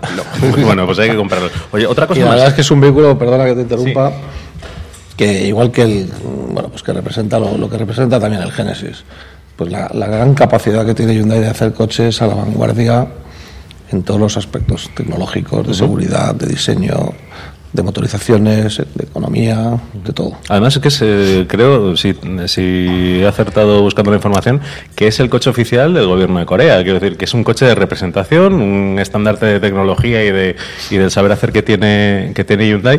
Que comentabas antes, la N de Nanyang, pero también está la R de Rosenheim, que es el otro centro que tenéis en Europa, en Alemania más concretamente, para desarrollar un poco los, eh, los coches al gusto europeo. Y digo más, o sea, no solamente ya tenéis una central de desarrollo en Europa, sino que además habéis hecho una colección de fichajes últimamente que, bueno, un, tenemos a Peter Skreyer, que antes estaba en Kia y que antes todavía estaba era el jefe de diseño de Audi. No, no es que antes estuviera en Kia. Es que es el vicepresidente mundial de diseño del grupo Hyundai, que abarca Hyundai y Kia. Kia. O sea, diseña para las dos marcas, Ajá. proveniente del grupo Volkswagen. del grupo Volkswagen y además también con Albert Biermann que es ni nada más y nada menos que el, que el desarrollaba ex ingeniero la, jefe La, la- la gama, la gama M en BMW, pues le hemos fichado la ficha Hyundai para desarrollar todos los vehículos de, pasionales y deportivos futuros de Hyundai. Pues casi nada el aparato, lo que nos espera en los próximos meses por parte de Hyundai, porque al final, eh, bueno, si, si ves un poquito la gama que tiene Hyundai ahora, abarcáis desde el segmento A con el i10 hasta, digamos, grandes monovolúmenes como puede ser el H1, pasando por coupés deportivos, eh, grandes berlinas, familiares, subs, Que me bueno, gustan. Que además a ti te gusta y a mí también desde que probé el hace unas semanas lo, lo podéis haber oído en nuestro programa el Hyundai Gran Santa Fe que me pareció que bueno lo titulamos como todo todo y todo porque yo creo que no se pueden meter más cosas en un coche. O sea hacéis hacéis productos realmente eh, ambiciosos para, para, bueno para que nadie- a nadie le haga falta más coche del que se ha comprado. Eh, me llamó mucho la atención el lanzamiento que habéis hecho esta semana pasada en el Salón de Los Ángeles el Hyundai Elantra 2017. Sabéis que es una berlina compacta. Es una berlina pequeña, bueno, pequeña. Son 4 metros 57 de largo. O sea, que ya, ya- no es ya lo tan- de los tamaños ya se nos no va es de las manos, pequeña, o sí, sea, sí. no- no y, y además, esta versión es. Es un segmento C alto, un de bajo. Sí. Y además es más grande que el Elantra que hemos podido ver en nuestras carreteras. Y además eh, espero que, bueno, supongo que a lo mejor a nivel de motorizaciones no serán exactamente las mismas que se han presentado para el mercado americano, pero las líneas generales sí que será un coche que podemos ver, que podremos ver en los próximos eh, meses aquí en España y que es muy atractivo. No, desde luego el, el- el diseño del Elantra pues está a la altura de los últimos lanzamientos, del Tucson, del i20 lanzado recientemente también, de toda, de toda la gama, con el frontal ya característico Ese frontal de, toda- de toda la familia, de toda la familia Hyundai, con un interior súper bien cuidado. Todavía no lo hemos palpado, pero estará a la altura del Tucson y a la altura de toda la, de toda la gama, con un interior, como digo, muy bien cuidado, con unas calidades percibidas y reales a la altura de cualquier, de cualquier vehículo de la competencia. Y como bien dices, pues tendremos que esperar unos meses para que venga a Europa. Todavía no están definidas ni los equipamientos finales ni las motorizaciones, pero bueno, estará a la altura y al nivel de la gama actual que tenemos de, de Y Hyundai. aparte de todo, bueno, esa, esa calidad de acabado está en Hyundai con la tecnología que, bueno, que, que, que está prácticamente es obligatorio para todas las marcas, como puede ser tener un buen cambio de doble embrague, el DCT de siete velocidades es un cambio espectacular y coches también con que ya además de diésel y gasolina pueden funcionar también con GLP, con rangos de potencia pues de 120 caballos para arriba. Es decir, son, son productos que demuestran que Hyundai puede hacer pequeños utilitarios, grandes berlinas y además un- el, el grueso de las ventas que sea pues eh, tecnológico y apropiado para la gran mayoría de los, de los compradores. Total- totalmente de acuerdo. O sea, en este, en este modelo, en el Elantra, igual que, que en toda la gama, pues los, los motores son motores a la última, los cambios, como el cambio secuencial de siete velocidades, es un cambio ultramoderno, también de, de nueva generación y una tecnología a la altura de cualquiera. Y esa es la evolución que está teniendo constantemente la marca desde hace, desde hace escasamente unos años y que nos está llevando a desarrollar otras, otros vehículos con energías alternativas que bueno, que luego si queréis vam- vamos comentando y que en un futuro cercano vendrán ya a Europa, otros que ya se están desarrollando, que ya se están fabricando y que nos sitúa, bueno, pues al final el compendio de todo esto, la suma de todo esto hace que, que Hyundai, pues por el, buen- el trabajo bien hecho desde el último hasta el, hasta, desde el, el empleado de más abajo hasta, hasta, hasta el chairman, haga que el grupo sea el cuarto fabricante a nivel mundial. Y además Oye. con, una, con una imagen de marca que, vamos, Una imagen de marca creciendo Constantemente, día a día, además demostrando la capacidad tecnológica, sí, sí. Por parte de los clientes, es que estamos, estamos Oye, encantados. o sea, los de productos habéis traído estudiado Hyundai, ¿eh? Esto es una, una Como debe ser, bueno, no sabía que, bueno, no me acordaba de que Dani Solo llevaba la N delante el año pasado, pero, pero bueno, déjame por lo menos que me redima un poquito con, con un poquito de, de- de estudio del tema. A, a mí me llama mucho la atención esta, eh, a ver si me sale la palabra, europeización de, de Hyundai, pero es que nos dejamos un mercado clave para Hyundai como es el mercado americano, porque en Estados Unidos vuestra presencia es impresionante. No, desde luego, o sea, europeización, al final el, mercado europeo yo creo que es el más duro y competido a nivel mundial de cualquier mercado. Porque al final, y solo hay que verlo, por ejemplo, en España, que la marca que más vende en España, pues su cuota de mercado no pasa del 9%. En un mercado de un millón de coches, el que más va a vender este año van a ser 80, 90 mil coches. Sea, la competitividad que hay en Europa es Brutal. Es brutal. En Estados Unidos hay también competitividad, y al final hay competitividad en todo, en todo el mundo. Pero Europa es una, era un poco la asignatura pendiente para Hyundai y poco a poco, pues gracias al centro que ha comentado antes Fernando de I+D que hay en Alemania, las fábricas en República Checa y en Turquía donde se fabrican, pues ya el 85-90% de los coches que se venden en Europa se diseñan y se fabrican ya en Europa y se desarrollan en Europa. Pero, como bien dices tú, Ramón, para Hyundai el mercado americano es, es un mercado básico también. Durante los últimos años siempre ha estado entre las 6, 7, 8 marcas más vendidas en el mercado americano. Un mercado también que cuida mucho a las, a las marcas autóctonas, a, las- a las marcas americanas, donde tenemos vehículos con unos comportamientos como es el Elantra precisamente. El Elantra, el principal mercado es América.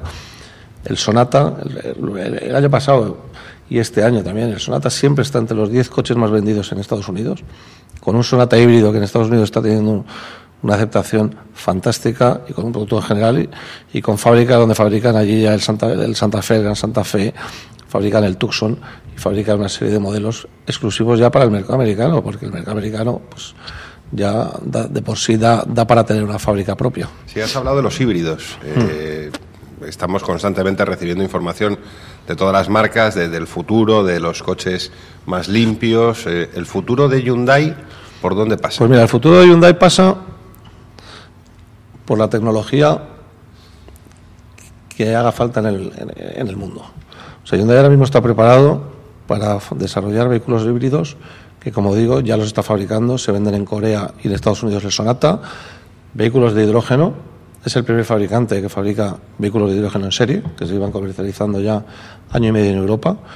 No a gran escala, porque al final en Europa hay un problema de infraestructura para poder repostar los vehículos de hidrógeno, pero hay unos planes en los países, sobre todo nórdicos, de expansión brutal para, bueno, al final es una de las tecnologías claves cara al futuro, porque es la, más limpia. Al final lo que sale por el tubo escape es vapor de agua, con lo cual, bueno, está preparado para vehículos eléctricos, está preparado para vehículos, como ha comentado, de gas licuado, eh, está preparado para todo. En cuanto al híbrido, por ejemplo, a Europa llegará un híbrido ya para el mes de septiembre que será un vehículo diseñado exclusivamente para Europa, tipo tienen otras marcas, exclusivamente para híbrido, que en unos meses después vendrá esa misma carrocería con motorización eléctrica para principios del año 2017. ¿Será un híbrido enchufable o será un híbrido No, no, será un híbrido Convencional. no, Convencional. convencional. Con lo cual, la tecnología está, eh, está desarrollada, está ya preparada y se están empezando ya a, a diseñar y a desarrollar los últimos vehículos o lo- los próximos vehículos, en concreto para el mercado europeo, porque en Corea y en Estados Unidos el híbrido ya está funcionando y además muy bien, por cierto. Desde luego, Carlos, el, el músculo tecnológico y financiero de Hyundai está fuera de toda duda.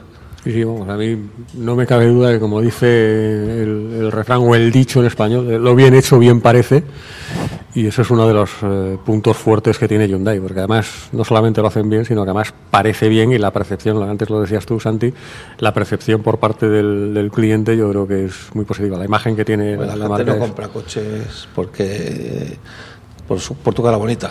O sea, La gente compra coches porque los ha visto, los ha probado, ve la calidad, ve el diseño, ve lo que hay detrás de la marca, ve lo que hace la marca, lo ha escuchado en vuelta rápida, lo ha leído en, En la web. prensa, lo ha leído en la web. Claro. Y al final la gente, la- el, el cliente es el, el- el más sabio que hay. O sea, y al final la gente que compra coches, pues los ha estudiado y los ha visto y los ha analizado y los ha probado, los ha subido, los ha palpado, porque al final te estás dejando un pastizal en comprarte un coche. Bueno, pues Carlos, llega hasta aquí eh, nuestro tiempo de cada sábado en, en Libertad FM. Gracias a, como siempre, el RACE. eh, nunca estarás solo, desde 15 euros en tu bolsillo, eh, la mayor de las protecciones, eh, de, de- servicios de cara al usuario, con ventajas en el circuito, una maravilla. Y además, recuerda que si te compras un Hyundai o cualquier otro coche y no hacer muchos kilómetros al año, acuérdate que puedes, puedes eh, apuntarte a este nuevo seguro que se llama Next Auto, que te permite pagar por lo que conduces. La, revolu- Ni más la ni menos. revolución en el mundo de los seguros. El siguiente paso a los eh, seguros tradicionales. Se conecta ahí al puerto BD y Te ve, te lee los eh, kilómetros que haces. Si te quedas por debajo de lo que has contratado, lo guardas para el siguiente año. Si necesitas más kilómetros, también puedes contratarlo a un precio muy asequible y tienes un seguro premium a un precio muy interesante. sí.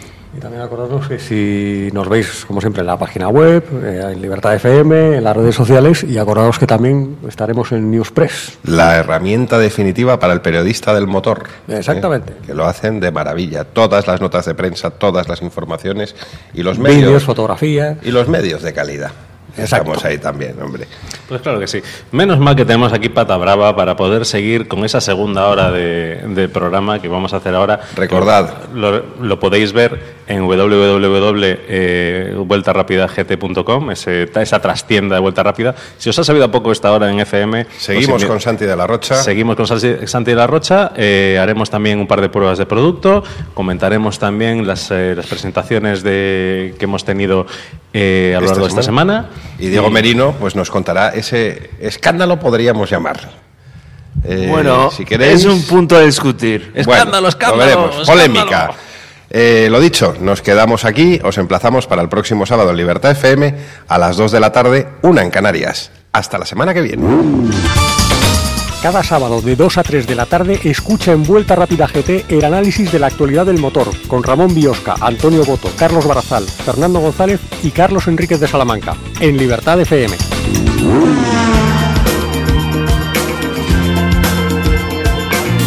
Bueno, ya estamos en esta segunda parte de Vuelta Rápida GT, lo que llama Fernando siempre la trastienda de Vuelta Rápida GT, donde se cuentan también cosas que no van a caer en saco roto, esas pruebas, esas pruebas, esa comparativa que tenemos hoy, ¿no? Porque al final es una comparativa realmente. Sí, porque son dos coches que hemos probado a la vez, lo que pasa es que cada uno lo hemos analizado de manera, digo, digamos, diferente, pero hay muchos puntos en común de dos coches tan parecidos y tan diferentes. Creo que son además dos coches tremendamente interesantes para los aficionados a los rallies, que tenemos muchos entre los oyentes de este programa. Y hablando de rallies, eh, teniendo aquí a, a Santi de la Rocha de, Hyundai, yo creo que es obligatoria la pregunta. Hyundai en el Mundial, por supuesto, con coche nuevo. Pero Hyundai en España, eh, ¿tú lo verías en el Campeonato Nacional? Hombre, yo lo vería, sí, no, no en un futuro inmediato, no en un futuro inmediato. Como, como saben nuestros oyentes, Hyundai está desarrollando una versión R del, del event World Rally Car para participar también en la pues en, las- en los segmentos inferiores del, locales. del, del World Rally, del Campeonato del Mundo de Rallys y no, es- no, es desca- no sería descabellado que en un futuro, pues en España y en algún otro país que tenga tra- contradicción de rallies, y aquí en España, con lo que Hyundai ha estado históricamente involucrada en la competición, pues pudiéramos ver algún, algún vehículo eh, pues participando por las carreteras españolas. Hombre, es que- Pero bueno, más, ahora mismo más que una realidad, es un gran deseo que, que, ¿por qué no en un futuro pudiera ser una realidad? Hyundai en, en España también es competición. Nosotros cuando venimos aquí cada semana, eh, lo primero que te encuentras al pasar por la ca- carretera de Burgos, ese, ese- esos carteles de, de Hyundai, porque el Jarama para la historia de la marca en España ha sido No, el histórico. Jarama para nosotros ha sido, pues como comenté antes fuera de micrófono, ha sido pues nuestra segunda casa. Hemos estado durante 10, 12 años. Primero empezamos con la Copa, con la Copa Accent, con la Copa Getz, con la Copa Coupé, con los mil kilómetros que hacemos todos los años.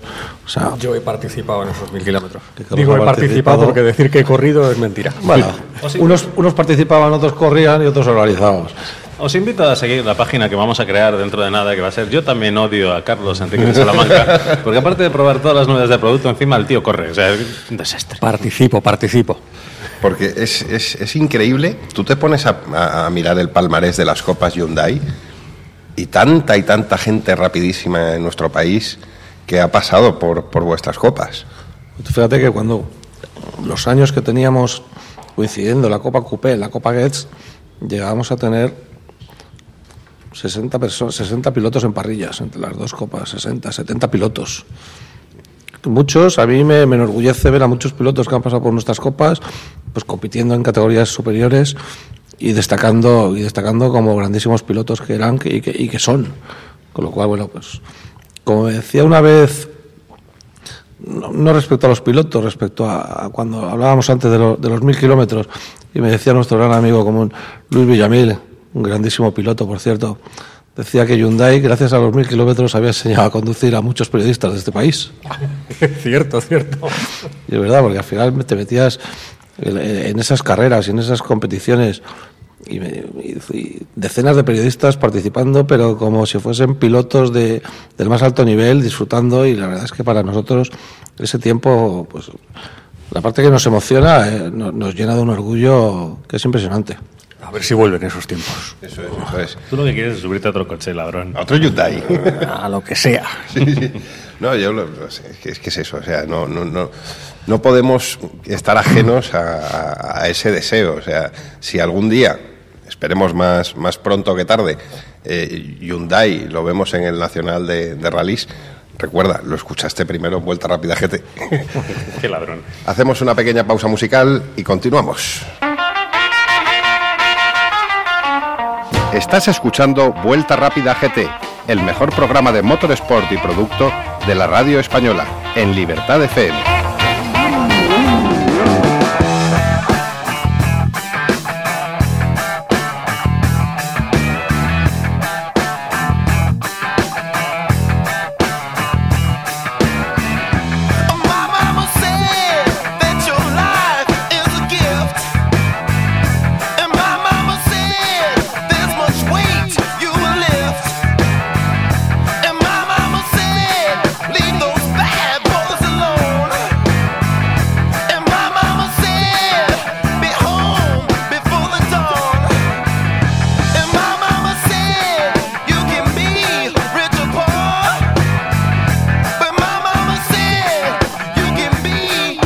Bueno, y después de esta pequeña pausa musical tenemos que retomar con, con Santi de la Rocha un, un- tema que había quedado pendiente antes de este paréntesis de, de Motorsport, que desde aquí todos ahí apretamos para que por fin Hyundai eh, entre, entre en algún campeonato nacional. Pero nos llegaba hace poco un comunicado eh, a nuestros correos electrónicos que Hyundai creaba una marca independiente eh, de, de vehículos de máximo lujo, como hemos comentado antes, que es Genesis. Eh, Esto de, de, repente crear la marca, me imagino que viene de largo, esto lo se ha estado estudiando eh, por los... Estas cosas no se gestan Claro. de, de la noche a la mañana. Primero tienes que tener, tienes que tener un producto y un producto que, que funcione y un producto que, que se asiente. Y en mercados tan, tan maduros para ese tipo de coches, como puede ser el, el coreano, por supuesto, o el americano, pues los Genesis o el Ecus que hemos comentado anteriormente son vehículos que ya están lo suficientemente asentados como para pensar y crear una, una- una marca independiente de Hyundai, la marca Genesis. Que como bien dices, eh, pues se, se- se ha presentado ahora, la presentó el Vice Chairman hace menos de un mes en, en Seúl. Empezará a funcionar ya desde, desde noviembre. Empieza en Corea, en Estados Unidos, en China y en algún país de los Emiratos Árabes. Y en futuro, pues nuestro deseo es que acabe viniendo a Europa. Me imagino que va- lo- los modelos o el modelo actual que, que traemos a Europa, que es el Hyundai Genesis, seguirá viniendo a Europa. Todavía estamos estudiando y se está estudiando cómo va a venir, cómo va a estar en los concesionarios. Pero bueno, pero ahí estamos eh, encantados de tener otra, una marca más dentro del grupo y lo que hemos comentado al principio de, de esta, de esta charla. Esto demuestra el bien hacer y la gran capacidad de Hyundai de hacer coches a la vanguardia en todos los aspectos tecnológicos, de diseño, de seguridad, de prestaciones, de motorizaciones, etcétera. Y sin, sin ningún complejo para tratar de tú a tú a los fabricantes de alemanes. Hyundai los complejos ya los, los dejó en el camino hace ya tiempo. Bueno, ¿qué te voy a decir? Ramón, tú te has subido un Genesis Sedan A ver, y te has subido detrás. Yo también. lo digo, yo lo digo, no conozco y, y que me disculpen amigos de otras marcas, pero realmente yo apoyacabezas traseros como los del Hyundai Genesis. ¿Qué es lo que no- le importa al señor director? No Ah, para mí es muy eh, importante. el- No, el- es que hay una cosa que es verdad. Al final un coche de representación, el que lo compra normalmente va en el asiento de atrás, un coche de, de- de esta categoría, porque va o con chofer. Entonces la parte, las plazas traseras en este tipo de vehículos, pues en un momento dado pueden ser incluso más importantes que las plazas Sí, sí, no, sí, sin duda, sin duda. Pero una cosa, Santi, es, Genesis ya es una marca nueva. El Hyundai Genesis Sedan ya no se va a poder llamar Genesis, no va a ser un Ferrari la Ferrari ni un Genesis Genesis. Diciendo que el otro día, pues a raíz de, de- de- de lo de la marca Genesis, salió a, a los pocos días otro comunicado con los primeros bocetos del- de, de lo que va a ser el G90, que es el actual Ecus en Corea. Pues yo por deducción, porque todavía no tenemos eh, información oficial, deduzco que será pues G80 o G70 el, el- el Genesis actual, lógicamente. No, es muy o sea, dejará de llamarse lógicamente Hyundai, pasará a ser Genesis, pues el- la nomenclatura que le toque. Será por tamaño y por equipamiento, pues será el, G, el G80, deduzco yo. No, es muy importante que la gente identifique un poco, digamos, el segmento en el que se encuadra un, un automóvil por su nombre. O sea, eh, quiero decir, si sabes que hay un G90, pues más que 90, eh, o sea, G99. A partir de ahí ya tienes que cambiar la nomenclatura y tal. Pero es muy, desde el punto de vista de la mercadotecnia, de la mercadotecnia, perdón, que el cliente sepa que está adquiriendo un tope de un, un segmento totalmente tope de super lujo con toda la máxima tecnología y que y tiene que saber buscar ese modelo y, que la marca pueda seguir generando esa es, digamos esa aura que tienen las, las marcas premium que otros sobre todo los japoneses lo han hecho hace hace ya años pero que ya era el tiempo de que Corea con esa capacidad que tiene que nos olvidamos de que el mercado doméstico coreano es un mercado que es que es, es como el nuestro pero extendido hacia arriba que capten esa, ese mismo reconocimiento de marca y de producto que tienen en Corea, que aquí también debería, debería existir. Sí, totalmente de acuerdo. Es que Europa es un mercado, como he dicho antes, es el más competitivo y el más complicado para un para una marca para una marca premium pues coreana a corto plazo. Sí, pero hay, Porque aquí todos sabemos, el mercado Sí, sí. premium europeo está dominado por Europa.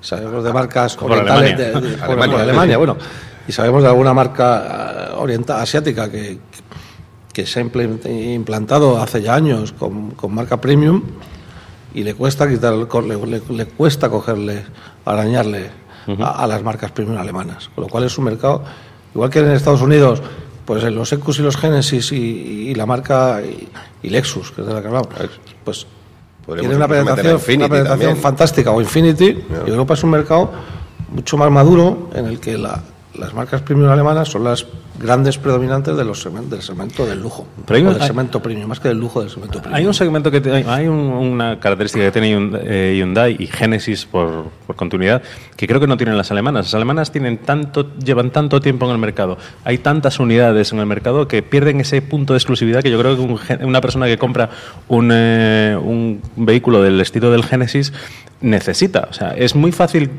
comprarse un Genesis y no cruzarte con otro en la vida útil del coche. Y eso es un punto a favor. Hombre, eso está claro que es un punto a favor, pero al final tú si lanzas una marca en un continente es porque quieres hacer un volumen. Porque si no, los costos que genera lanzar una, una marca en Europa, en el caso del que, estamos hablando, serían se- para vender coches exclusivos, es, es- es muy complicado. O sea, es, un, es- es un tema complicado para Europa, que no descartamos, lógicamente, que en un futuro venga como Genesis la marca ya y se, y se implante en Europa. Pero yo creo que hay que dar los pasos, como ha hecho Hyundai desde hace 47 años, si no me equivoco, los pasos poquito a poco, ir asentando las bases, ir, ir- ir creciendo en, la- en esta tercera marca del grupo que es Genesis.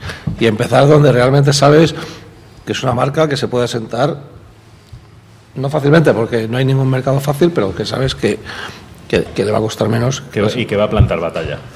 Muy bien. Oye, pues, ¿qué quieres que te diga? Pues un gran constructor a nivel mundial. Pero bueno, que estamos encantados de tener un el, el hermano rico dentro de la familia. Está bien. Siempre hay que tener un hermano rico o un amigo rico. Es, es como lo que dicen del barco, ¿no? Que es muy bueno tener un barco tuyo, pero es mucho mejor que el barco lo tenga tu amigo. Ahora, ahora hablando un poco en serio, al final, el, el cliente que se va a comprar pues un i20, un i30, un, un, un Tucson, ve que dentro de su grupo, de, de la marca que se va a comprar, hay, tiene, hay, hay otra marca que hace unos coches Con unos asientos más cómodos que el de tu salón. con los asientos más cómodos que, lo- que- que los del salón de, de de casa de Ramón y con una tecnología a la vanguardia, joder, al final dices, vendes imagen, aunque no sea una marca que se, aspiracional. que se comercialice en Europa como, como, como tal, pero al final que se va, yo me voy a comprar un i20 y digo, "Joder, es que me voy a comprar un i20 porque sé que el grupo Hyundai hace unos coches que están a la vanguardia y, y- y a la altura de cualquier vehículo del mercado. Santi, un, una- una- un comentario. Yo en estos últimos 10 años he visto cómo ha cogido una altísima cuota de mercado este Hyundai en América Latina y en Australia particularmente. ¿Sabes? En Australia donde hay armadoras muy arraigadas, muy, muy suyas, coches únicos, eh, llegas a cualquier sitio de alquiler de coches en el aeropuerto y todos los coches son Hyundai. ¿Sabes? Y- No, es que Hyundai está ¿Cómo se nota que viajan los de la Fórmula 1 eh? y ven mundo? Igualmente en América Latina. O sea, Hyundai en América Latina hace 15 años no se veía. Ahora mismo vas a la ciudad. No, pues es que la gran- el gran desarrollo que ha tenido a nivel global, global la marca. Sí. En, Australia, pues Hyundai, pues depende de, los meses. Hay meses que es la primera marca del mercado o la segunda. O sea, la, el, posicionamiento, el posicionamiento que tiene Hyundai en Australia realmente es, es espectacular.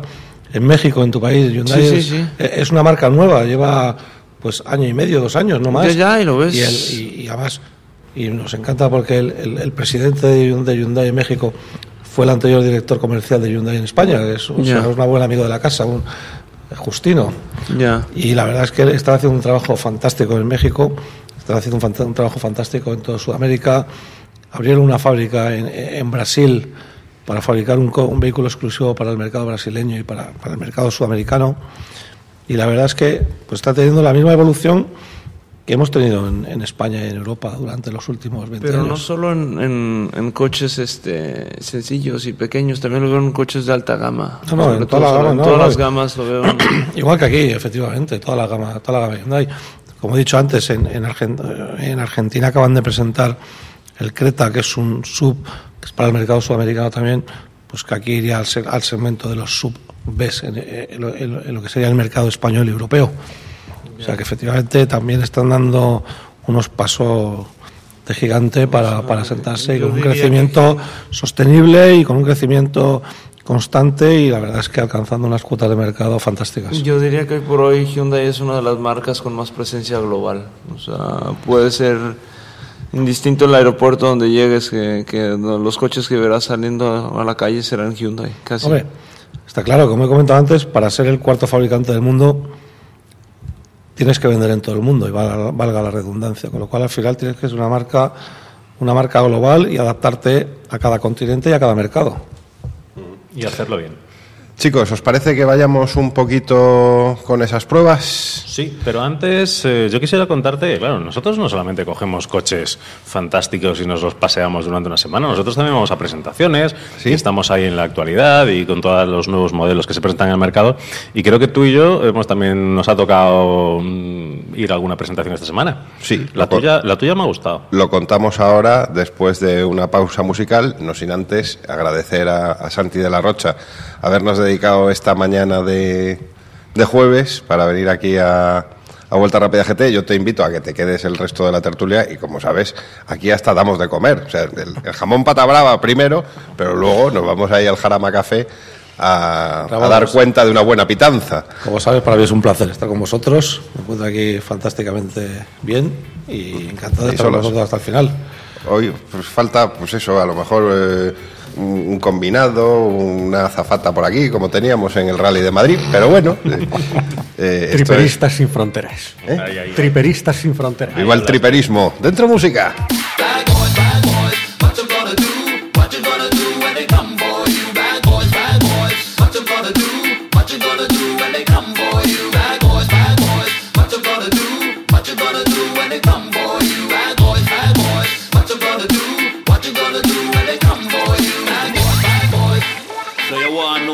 This badness thing?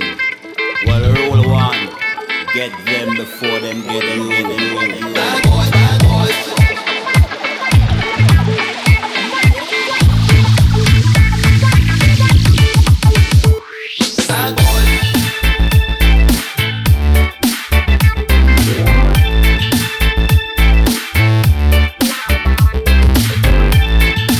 Fernando, pues eh, hablábamos de, de- de lo que hacemos durante la semana, porque aquí no es de poner fotos bonitas y el jueves venir a, a grabar. Y venga a llevar V8 por el centro de Madrid. No, de eso No. nada. Esta semana además ha sido una semana caracterizada por el- ese segmento que a ti te gusta tanto y a mí un poco menos, que es el de los subs, porque tú has visto una- tú has probado una gama entera. Efectivamente, efectivamente. Nos, nos convocó Mercedes-Benz a, a la presentación de toda su, su gama sub.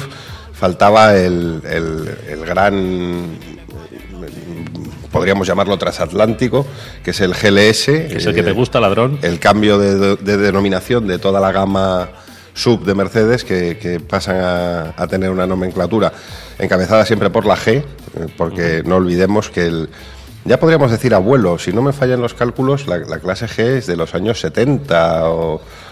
Sí, el 70 y algo, Carlos, ¿tú No crees? lo sé, no lo sé exactamente. ¿no? Sí, pero por ahí, por ahí. Es un coche con un diseño que se ha, per- ha permanecido in- inalterable durante, durante décadas.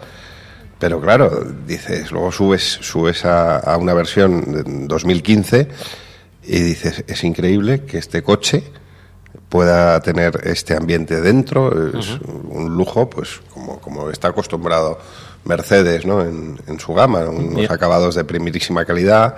Y con unas motorizaciones, una tecnología impresionante. Es, pues, es importante que los oyentes os acostumbréis ya a las nomenclaturas como el GLS, el GLE, el GLA, Sí, que eh. al final son referencias al segmento de la berlina o, o compacto del que derivan. Es muy fácil. GLA es la, la clase A, eh, GLC es eh, el que era el antiguo GLK, que pasa a ser el sub de la clase C.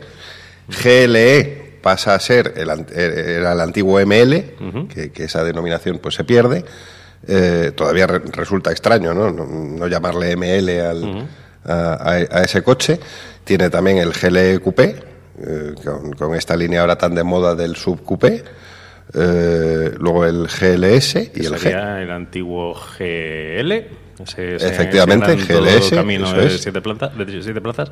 Pero bueno, la verdad es que da gusto, o sea, porque cada vez que pruebas uno te hace, te, te coloca más o menos en, la, en esa perspectiva que tiene eh, Mercedes de crear una gama completa de la que no se escape ningún cliente. Sí, se- y van además a todo tipo de motorizaciones, eh, híbridos, eh, eléctricos, eh, gasolina, diésel, hidrógeno, o sea, es Muy bien. ampli- amplísima. Pues yo te digo, si te gustan los sub y, y quieres bajar un hierro, quieres irte a un segmento B en vez, de un- en vez de un segmento C, que sería el, el GLA, pues a mí me, han invitado a la presentación del renovado Ford EcoSport, que es el prácticamente es un fiesta, pues bueno, con, eh, con forma de todo camino, un poquito más de altura al suelo. Y, bueno, no deja de ser, no sé, aunque llamen sub, no es, es un coche principalmente orientado al, bueno, al uso urbano, ¿no? Además es un coche muy agradable de llevar en, asfalto, pero tiene un, un punto muy interesante.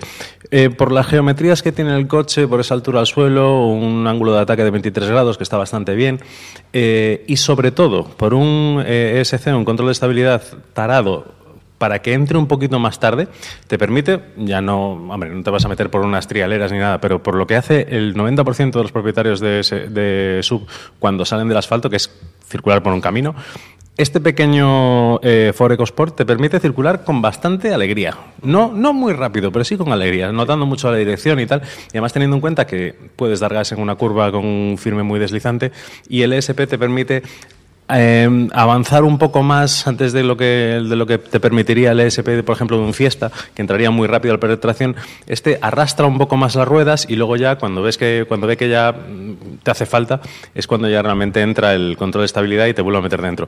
Pero sobre todo yo quisiera destacar de este coche que es, bueno, estéticamente me gusta mucho, y además sabes que los sub cuanto más pequeños más me gustan y sobre todo con esas características técnicas para cons- conseguir ese compromiso entre un buen funcionamiento en asfalto, que es imprescindible, y un buen eh, comportamiento en tierra, que es muy recomendable, pues oye, es un producto bastante redondo y además que tiene esa posibilidad de colocarle esa, ese carácter tan, tan todoterreno que es ponerle la rueda detrás de un portón trasero que no se abre hacia arriba, se abre hacia un lado. ¿no? Entonces, ese le da, le da bastante juego. Es un coche bastante agradable a la vista, fácil de llevar, eh, tiene motores pues bueno, que parten de ese fantástico y galardo- galardonado un montón de veces 1.0 EcoBoost de 125 caballos, que es más que suficiente para mover, mover con soltura el coche. Sí que es cierto que es muy sensible al acelerador. Si mantienes velocidades legales, puedes bajar de un 7, pero si le exiges esos 125 caballos de potencia, que para el peso que tiene el coche es una relación peso-potencia muy buena, pues puedes eh, gastar un poquito más. Pero bueno, un producto muy redondo, que os, muy redondo que os invito a que lo busquéis en la web de Ford y que si estáis pensando en un todo camino pequeño, le echéis un ojo. Tú hablabas de que te gustan los caminos pequeños, a mí me gustan los grandes, por eso nunca nos vamos a, a llevar bien. No, o- hablabas o- o de precisamente por eso sí. Hablabas de trialeras, a nosotros sí nos metieron por trialeras y desde luego el, el clase G sube cualquier cosa. Todos eh, te decían en cualquiera de los modelos, usted suba a la altura libre de, al suelo del coche, eh, ponga reductora y tal. Y cuando nos llegamos a subirnos en el G, eh, decimos, ¿y aquí qué tenemos que colocar ahora para subir? Y te decía el monitor, nada. Sube solo. Esto no, esto no es. Pero ¿dónde Y- nos lo pasamos mejor? ¿En la presentación de Mercedes, en mi presentación de Ford o en otra cosa que hicimos al final de la semana pasada, Carlos? A ver, refrescame la memoria que me, me has dejado en blanco. Vamos a ver, yo, yo fui a un sitio donde me dijeron tienes que frenar con el pie izquierdo. Ah, ya. Que, eh, Carlos lleva toda la semana, vosotros no lo sabéis porque no estáis en el grupo de WhatsApp específico de Vuelta Rápida, pero lleva toda la semana diciendo 15.000 euros, 15.000 euros, ¿qué haría yo con 15.000 euros? Oye, Carlos, ¿qué harías con 15.000 euros? Yo correr la Copa Kobe. Qué cosa más divertida, qué cosa Qué- más divertida. y, aquí- y Santi de la Rocha aquí oyendo, poniendo, poniendo los WhatsApps. Oye, oye, que hay, que hay que montar ya una copa de promoción, ahora mismo. No- Nos subimos los tres de copilotos y Carlos y yo tuvimos la oportunidad de darnos un par de vueltas. Eh, hijo, qué divertido. Seten- los 70 caballos más divertidos que he probado en mi vida. Y además es que en tierra las sensaciones son completamente distintas. También es cierto que en, en tierra uno se va animando, lo sé porque alguno tiene por aquí experiencia, al final se anima, se anima, se anima y se puede meter en un sembrado un poco complicado. Díselo a Pero- mi. Exactamente. Pero la verdad es que es un cochecito que es, eh, es, magnífico. Parece mentira que con, una base tan sencilla como es el, el Toyota eh, Kobe Motor haya hecho este coche de carreras. Pues además, al final, eh, la, la verdad es que al final te da igual que el coche tenga 50, 70 o 300 o 500 caballos. Lo que se trata es fundamentalmente de divertirte. Y en el caso de la Copa Kobe, la verdad es que han hecho un, un cóctel que a mí me parece fantástico. Muy adictivo, la verdad es que la Muy adictivo, es- muy es adictivo. golosa, es muy golosa.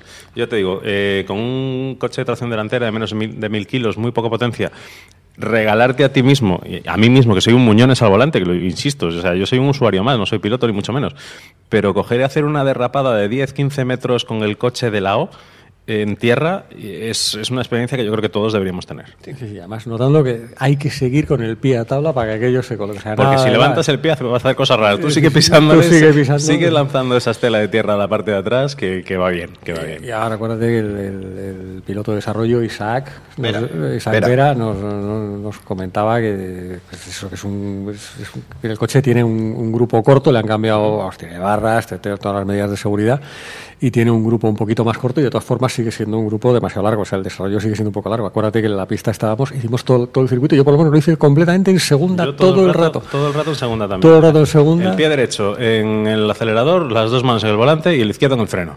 Y me decía, cuando llegues al vértice, pisas el freno, le metes un piso tan bueno y de repente el coche totalmente de lado y tú sintiéndote mm, McKinnon, Raikkonen, Batanen, todos los que acaban en Anen. Pues, ¿sabéis una cosa? Eh, Os lo digo, la unidad que probamos la semana pasada está a la venta. ¡Ay, Ahí lo dejo. ¡Ay, madre!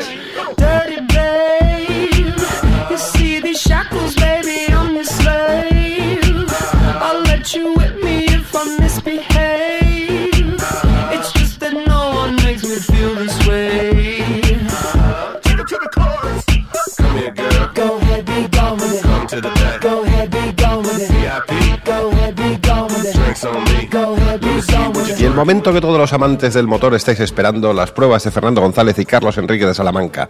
¿Qué traéis? Los, el Peugeot 208 GTI by Peugeot Sport, que esa coletilla es muy importante, Tan importante. y el Opel Corsa OPC, que esas tres letras también tienen una historia detrás. Exactamente, Opel Performance Center. ¿Quién empieza? Voy a empezar yo porque me Es estado una viendo... prueba de película. De película, porque he estado viendo Pulp Fiction el otro día mientras probaba este coche y he dicho, joder, es que hay muchas cosas eh, eh, que relacionan a Peugeot Sport en esa preparación especial sobre el 208. No irás a decir la frase de Pulp Fiction que tengo en la cabeza. Lo haré al final, ya verás. Ah.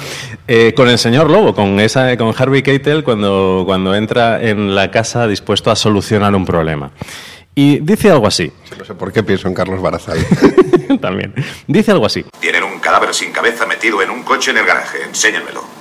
Bueno, realmente no es un cadáver sin cabeza, pero cuando probamos el Peugeot 208 GTI el año pasado, nos encontramos con la desagrada- desagradable sorpresa que no daba los caballos anunciados en su ficha, principalmente por la ent- entrada de aire en el motor demasiado caliente. Yo no sé si era un problema de canalización de ese aire, de tamaño del intercooler, quizás un poquito de antes, de ambos, pero lo que nos encontramos con que uno de los mejores deportivos del segmento B se iba a hundir en el, en el olvido por un problema.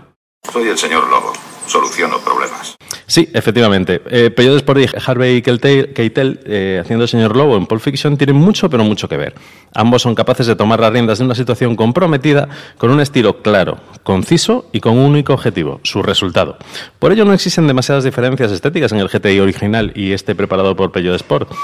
No sé si recordáis aquel kit aerodinámico que, montaba el primer 206 GTI con un alerón muy grande y con unos defensas delantera y trasera muy prominentes. Yo creo que esos excesos, yo creo que los ves con, años de, de distancia y te da un poquito de vergüencita. Esto no es, no es lo que está pasando con el Peugeot Sport. ¿O quieres decir algo, Carlos? No, me estaba acordando de, también de, hay una cosa que tiene el 208 GTI, eh, algunos detalles que recuerdan incluso al, al 205 Rally, no sé si os acordáis, con esos de las moquetas rojas y tal. Luego os cuento dónde. Pero bueno, dejamos que hable el señor Lobo de nuevo. Entérese, amigo. No tengo que decir por favor, solamente lo que debe hacer. Dice, no, es que es lo que decía, no es necesario adornarlo más allá que esas alfombrillas rojas en el suelo. ¿Será sangre? Eh, No, no, no puede ser. Y un pequeño emblema, emblema en el pilar C con algunas contadísimas unidades con una combinación bicolor negro mate y rojo. Rojo otra vez, tiene que ser sangre, tiene que ser sangre. Bueno, lo que se debe hacer, todos sabemos, tenemos claro lo que es. Y es, en primer lugar, hacer que este coche rinda los caballos adecuados, y eso es alguno más que la versión del 2013. Y en segundo lugar, que el resto del coche tenga mejoras que justifiquen los casi 4.000 euros de diferencia con respecto al GTI pelado. ¿Cuántos caballos le ponemos? ¿205? Bah, yo creo que podría ser, pero mejor ya redondeamos a 208 y así coincide con su nombre. La duda que nos corroía era la siguiente: ¿cumpliría esos 208 caballos? Entonces lo que hemos hecho es coger al, el 208 GTI by Peugeot Sport y meterlo en las instalaciones de Backspeed Motorsport y verificar que realmente cumple los 208,20 caballos y además un par que nos ha regalado 60 Nm más, que es algo superior a los 300 Nm que, que anuncia.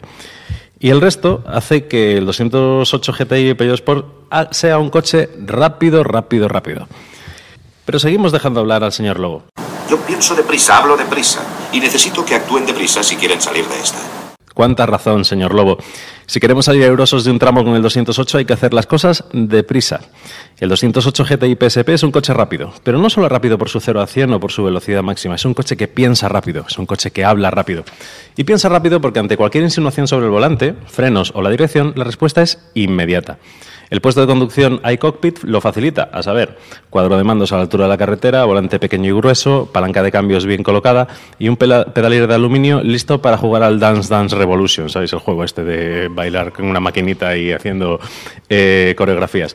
La entrada en servicio de los frenos es inmediata, sin perder dosificación y el pedal de embrague es tan ligero que casi no necesitas esfuerzo para pisarlo y soltarlo.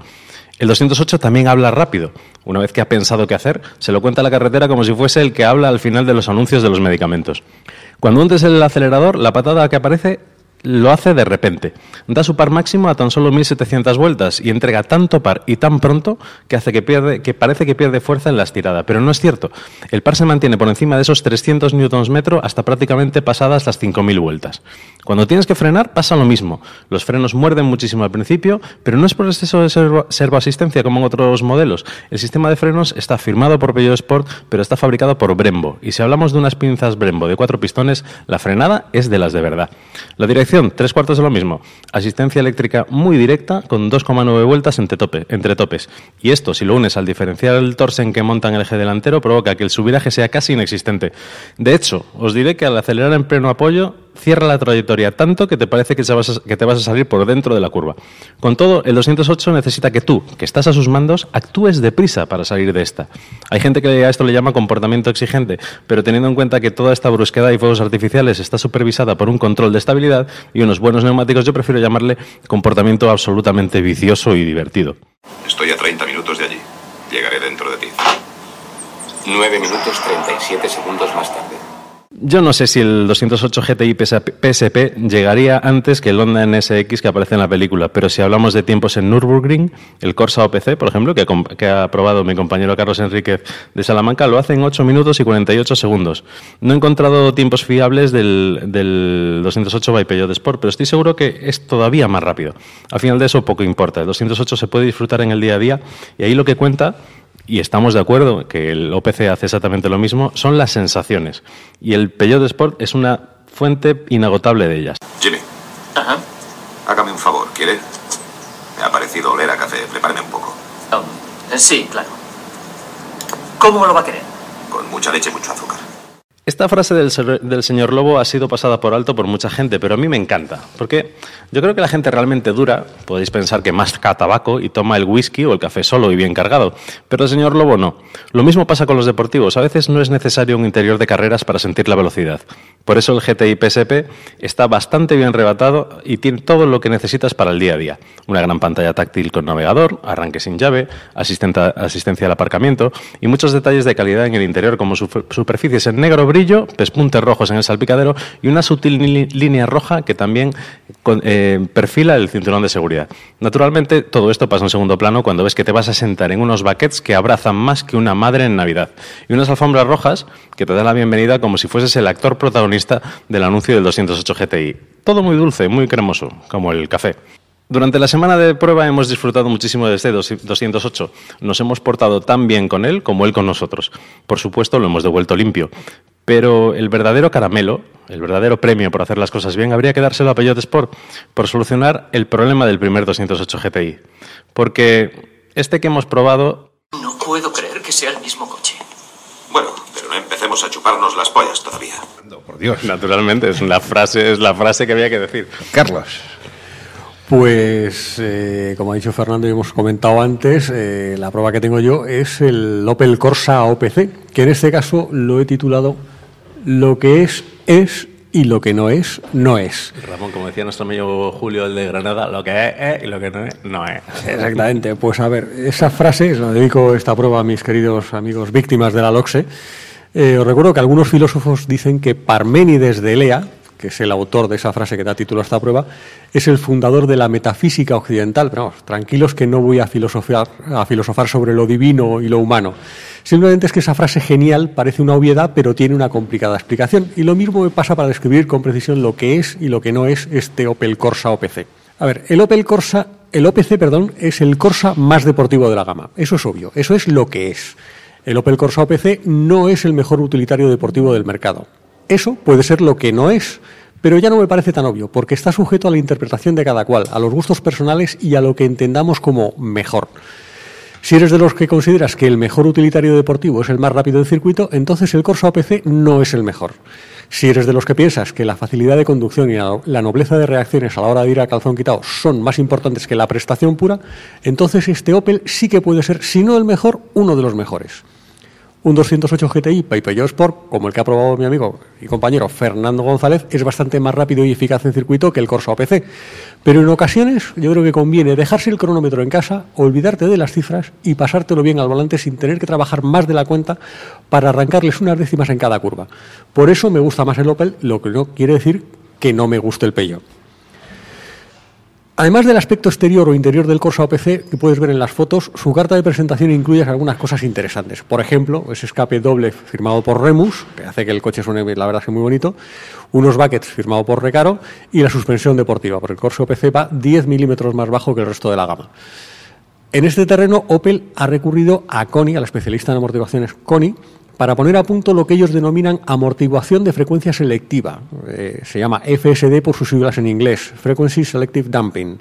Es un sistema puramente mecánico, no hay nada de electrónica. Y según el propio dossier, dice lo siguiente, permite que las fuerzas de suspensión se adapten a la frecuencia de balanceo del coche. De esta forma permiten lograr el equilibrio entre una gran deportividad y unos niveles de confort adecuados. Como esta verborrea puede ser que te confunda más que la crítica de la razón pura de Kant, yo te cuento que el coche va firme pero no incómodo. Se sujeta bien, te da confianza, tiene un tacto deportivo, no solo de suspensión, también de dirección o frenos, etcétera. Pero no resulta insufrible para los riñones y la verdad es que tiene mucho mérito lograr ese balance sin adornos electrónicos. A todo esto hay que añadir que nuestra unidad del Corsa OPC llevaba el paquete Performance, que incluye llantas de 18 pulgadas con, de 18 pulgadas con neumáticos Michelin Pilot Super Sport, muelles más firmes un diferencial autoblocante de deslizamiento limitado firmado por Drexler y unos frenos Brembo también con discos delanteros de 330 milímetros de diámetro. Por supuesto, perdón, por supuesto los pedales del Corsa OPC y también, como ha comentado antes Fernando, del 208 GTI son de aluminio, pero al fin y al cabo pedigrí obliga. Pero estética a un lado, los de Opel están mucho mejor colocados para hacer de manera sencilla y natural el punta tacón. Es un detalle muy agradecer, aunque hay que reconocer que los sistemas de control de tracción hace mucho tiempo que funcionan tanto en aceleración como en retención. Por lo tanto, hacer el punta tacón no deja de ser una virguería tan molona como innecesaria. Y ahora vamos a hablar un poco de metafísica. Vamos a ver, confieso que he tenido que, mi- que mirar en el diccionario lo que significa metafísica. Metafísica es la parte de la filosofía que trata del ser en cuanto tal y de sus propiedades, principios y causas primeras. No te preocupes, yo no entendí lo que significaba esa palabreja hace 35 años y ahora tampoco. Y eso que tuve un sobresaliente en filosofía en COU. Creo que también la RAE dice que metafísica es una cosa que se discurre con demasiada sutileza. ¿Eso significa que te la coges con papel de fumar? Pues a lo mejor por ahí vamos para saber cómo va este Corsa OPC. En este nicho de los pequeños GTI, los reglajes de suspensiones, frenos y dirección son la clave. Lo que pasa es que no siempre lo más eficaz es lo más dócil y fácil de usar. Muchas veces cuando estás en competición te dicen que tienes que arreglar el coche y entonces resulta que consigues ir más rápido pero bastante más atareado. Y a lo mejor un relaje mucho más cómodo, no vas tan rápido, y vas, pero vas mucho más tranquilo. Hay que tener en cuenta aquí que hablamos de coches de estricta serie, para uso diario, no de competición. El compromiso aquí tiene mayores condicionantes que un simple desgaste de neumáticos de cara a la próxima, a la próxima manga. Sobre todo si no hay ni puede haber uno de esos botones mágicos que cambian la respuesta de la dirección, la suspensión o el motor. Con todo, mientras Peugeot ha buscado un comportamiento más eficaz, pero más exigente, Opel ha preferido nadar y guardar la ropa. Se nota, por ejemplo, en cómo actúan el diferencial autoblocante y el tren trasero. En el OPC jamás tienes la sensación de que al acelerar saliendo de una curva cerrada el coche va a tirar al interior. Tampoco el tren trasero se pondrá nervioso ni te dará la impresión de que quiere adelantarte. Hay siempre menos trabajo que hacer, menos imprevistos, menos sobresaltos, aunque los imprevistos y los sobresaltos sean leves y parezcan siempre bajo control. La sensación incluso para mí es más gratificante, todo parece más sencillo y te crees que ha sido más rápido porque las sensaciones a veces se engañan, crees que el límite está uno o dos escalones por encima pero que, vas con margen. Con el 208 te parece que vas siempre más cerca del límite. La sensación mola, sobre todo cuando miras el crono y ves el resultado, pero puede resultar estresante. Aunque tengo que reconocer que el Peugeot Sport, en Peugeot Sport le han dado un puntillo al tacto y al comportamiento del 208 GTI que, sinceramente, coincido contigo, Fernando, mola mogollón esa sensación. El motor del Corsa OPC es otro 1.6 eh, es otro 1.6 turbo con inyección directa de gasolina similar al de la mayoría de sus rivales, como por ejemplo el 208 GTI. Como comenta Fernando en su prueba, el Peugeot ha dado en el banco fielmente la potencia anunciada. El de Opel no lo hemos sometido a la misma prueba, pero tenemos alguna referencia que dice que se ha quedado un pelín por debajo. La verdad es que estas cosas de hablarlo sin datos no deja de ser hablar por hablar y puede haber diferencias en cada unidad. Casi vamos otra vez a hablar de lo que transmite uno u otro. El motor de Opel, para mi gusto, tarda un poquito más en despertar, no le falta empuje abajo recién, pero luego, a mi modo de ver, si no sube mejor de vueltas que el motor del, del Peugeot, sí que yo lo siento por lo menos mucho más lleno a medida que te acercas hacia el corte. Y ya para terminar, sí que voy a filosofar. El Corsa OPC también puede llevar una de esas pantallas táctiles con, pantallas táctiles con conectividad del hiperespacio para que te distraigas en lugar de prestar atención a la carretera. Por cierto, si necesitas alguna de esas aplicaciones de, en tu smartphone para, perdón, por cierto, si necesitas eh, conectar tu smartphone a la pantalla, eh, en, tu propio smartphone tienes que descargarte una serie de aplicaciones y algunas de ellas son de pago. El acabado es bueno, aunque la perfección de calidad, para mi gusto, favorece al 208, aunque a cambio creo que los asientos recaro del Corsa sujetan mejor los hombros. Decías tú que te ab- te abrazan los asientos como una madre, yo creo que incluso los del Corsa ahí mm, le ganan por poco, pero yo creo que le, que le ganan. Tienes que ser un poquito más alto, quizás. Sí, yo creo que sí. El del 208, en el 208, eh, eh, perdón, eh, estábamos hablando de los asientos y hay una cosa en cuanto al, al, al- al salpicadero del, del Corsa OPC. Me gusta más el salpicadero OPC, del, del OPC. ¿Por qué? Porque en el 208 está todo concentrado en esa especie de tablet, por lo que no puedes, por ejemplo, cambiar de emisora y al mismo tiempo subir la temperatura de la climatización. Yo, ya lo hemos hablado más de una vez aquí, yo soy no enemigo acérrimo, pero no soy muy partidario de esas, de esas tablets, las cosas como son. En resumen, sé que el Corsa OPC es un pequeño GTI deportivo con un carácter muy definido. No será el más rápido, pero sí será de los que mayores satisfacciones te dé al volante. Lo que es, es, y lo que no es, no es. Pero fíjate, Carlos, que estos dos coches que sobre el papel son oponentes, o sea, juegan en el mismo segmento y tal, son muy diferentes. Porque sí, yo sí que te doy la razón que cuando empezamos, yo a mí me encantaba el, el 208 y no me gustaba el OPC. Y a ti te pasaba exactamente lo contrario. Pero a lo largo de toda la prueba de la semana que lo tuvimos, que nos lo fuimos cambiando, yo me iba acercando más al OPC y tú más al, al Peugeot Sport. Porque son, son, creo que son dos comportamientos casi complementarios. Me da la impresión de que el OPC se nota como un coche más grande, más aplomado, y el 208 se nota más divertido y juguetón. Yo Mm. creo que depende más del- de, la- de ese planteamiento de cómo vas a utilizar ese deportivo cuando salgas por ahí por las carreteras, eh, cuanto más retorcidas mejor en ambos casos para disfrutarlo, pero son dos coches muy complementarios. Yo creo que son com- complementarios. Además, hay una cosa que yo tengo muy clara. Eh, tanto si al final decides comprarte uno como otro, mm, no te vas a equivocar en ninguno de los dos casos. Lo único es que tienes que tener claro que con el Corsa, lo que decía yo, las sensaciones eh, son más agradables, están como más bajo control, y con el 208 no están incontroladas, pero sí que son un pelín más exigentes. Y luego lo que digo, eh, si, si te fijas en el cronómetro, eh, hay que reconocer que el 208 GTI es más rápido y más eficaz que el, eh, que el Corsa OPC.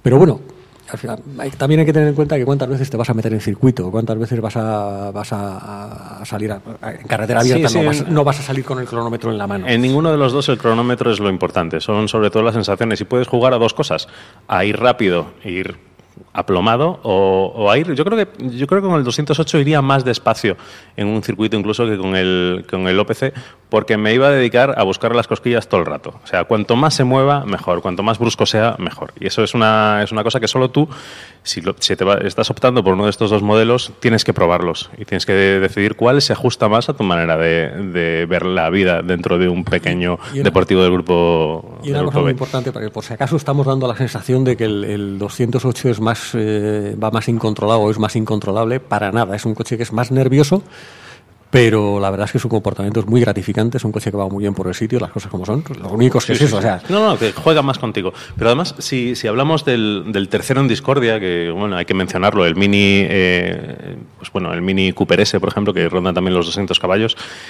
Mini eh, se enorgullece de tener ese comportamiento de kart. Pero es que es un comportamiento que puedes encontrar también en el 208, en esa, digamos, fugacidad de las sensaciones, que todo llega muy rápido, muy deprisa, eh, te exige responderle al coche con lo que te acaba de decir. Pero bueno, es, una cosa que solo, yo te digo, solamente tú eh, puedes acertar si el coche que vas a comprar eh, se ajusta a tu manera de ver la vida. Repasamos, no, se nos puede olvidar, la, portada de Autoebdo Sport antes de cederle el micro a Diego Merino. Em, tienen en, primer plano eh, la prueba del nuevo Seat Ibiza Cupra SC con 192 caballos, eh, la prueba también del BMW M4 Performance de 430 caballos, ojo, casi nada el aparato. Eh, un reportaje de la carrera de campeones en Londres, que hay las carreras de campeones desde que dejaron Canarias. Cuando van a estadios ya no nos gustan tanto. ¿eh? Y el Salón de Los Ángeles, la Clio Cup y el CER en Barcelona, y un post de post rally de Madrid, pues haciendo un poquito balance de lo que fue, que todavía algunos estamos pagando lo de las veintitantas horas en, en radio. Hacen balance de lo que hicimos también, me parece. No lo sé, no lo he visto todavía, no he podido ir al kiosco. Voy Yo- ahora mismo. Yo, yo algo he visto, algo ¿Sí? he visto en una foto de Twitter, sí, que alguna mención nos hacen. Eso es que nos tienen en buena estima. Ah. Diego Merino, cuéntanos. Hola Ramón, ¿qué tal? ¿Qué tal? Con el campeonato ya decidido desde hace un mes. Desde hace un año. Sí, Dilo. desde hace dos, desde hace dos. Eh, mm, esta semana me parece que el tema de interés es en los escritorios, se hacen en los despachos. Este, y quiero comenzar por un comentario eh, que Bernie Eccleston hizo hace un par de años, donde decía que la Fórmula 1 era el mejor deporte y que no quería ver personas dando lástima pidiendo limosna por el paddock. ¿sí? Este comentario fue hecho en 1995 refiriéndose a, a los extintos equipos eh, Simtech y Pacific, ¿sabes? Pero 20 años después este comentario sigue siendo tan válido, ¿sabes? Este, y podría, ser el- podría estar hablando ahora mismo de, de Lotus, de Sauber, de Force India y de Lotus que ha hecho su aparición esta mañana, ya, ya están montando todo. Ya, ya, ya, ya.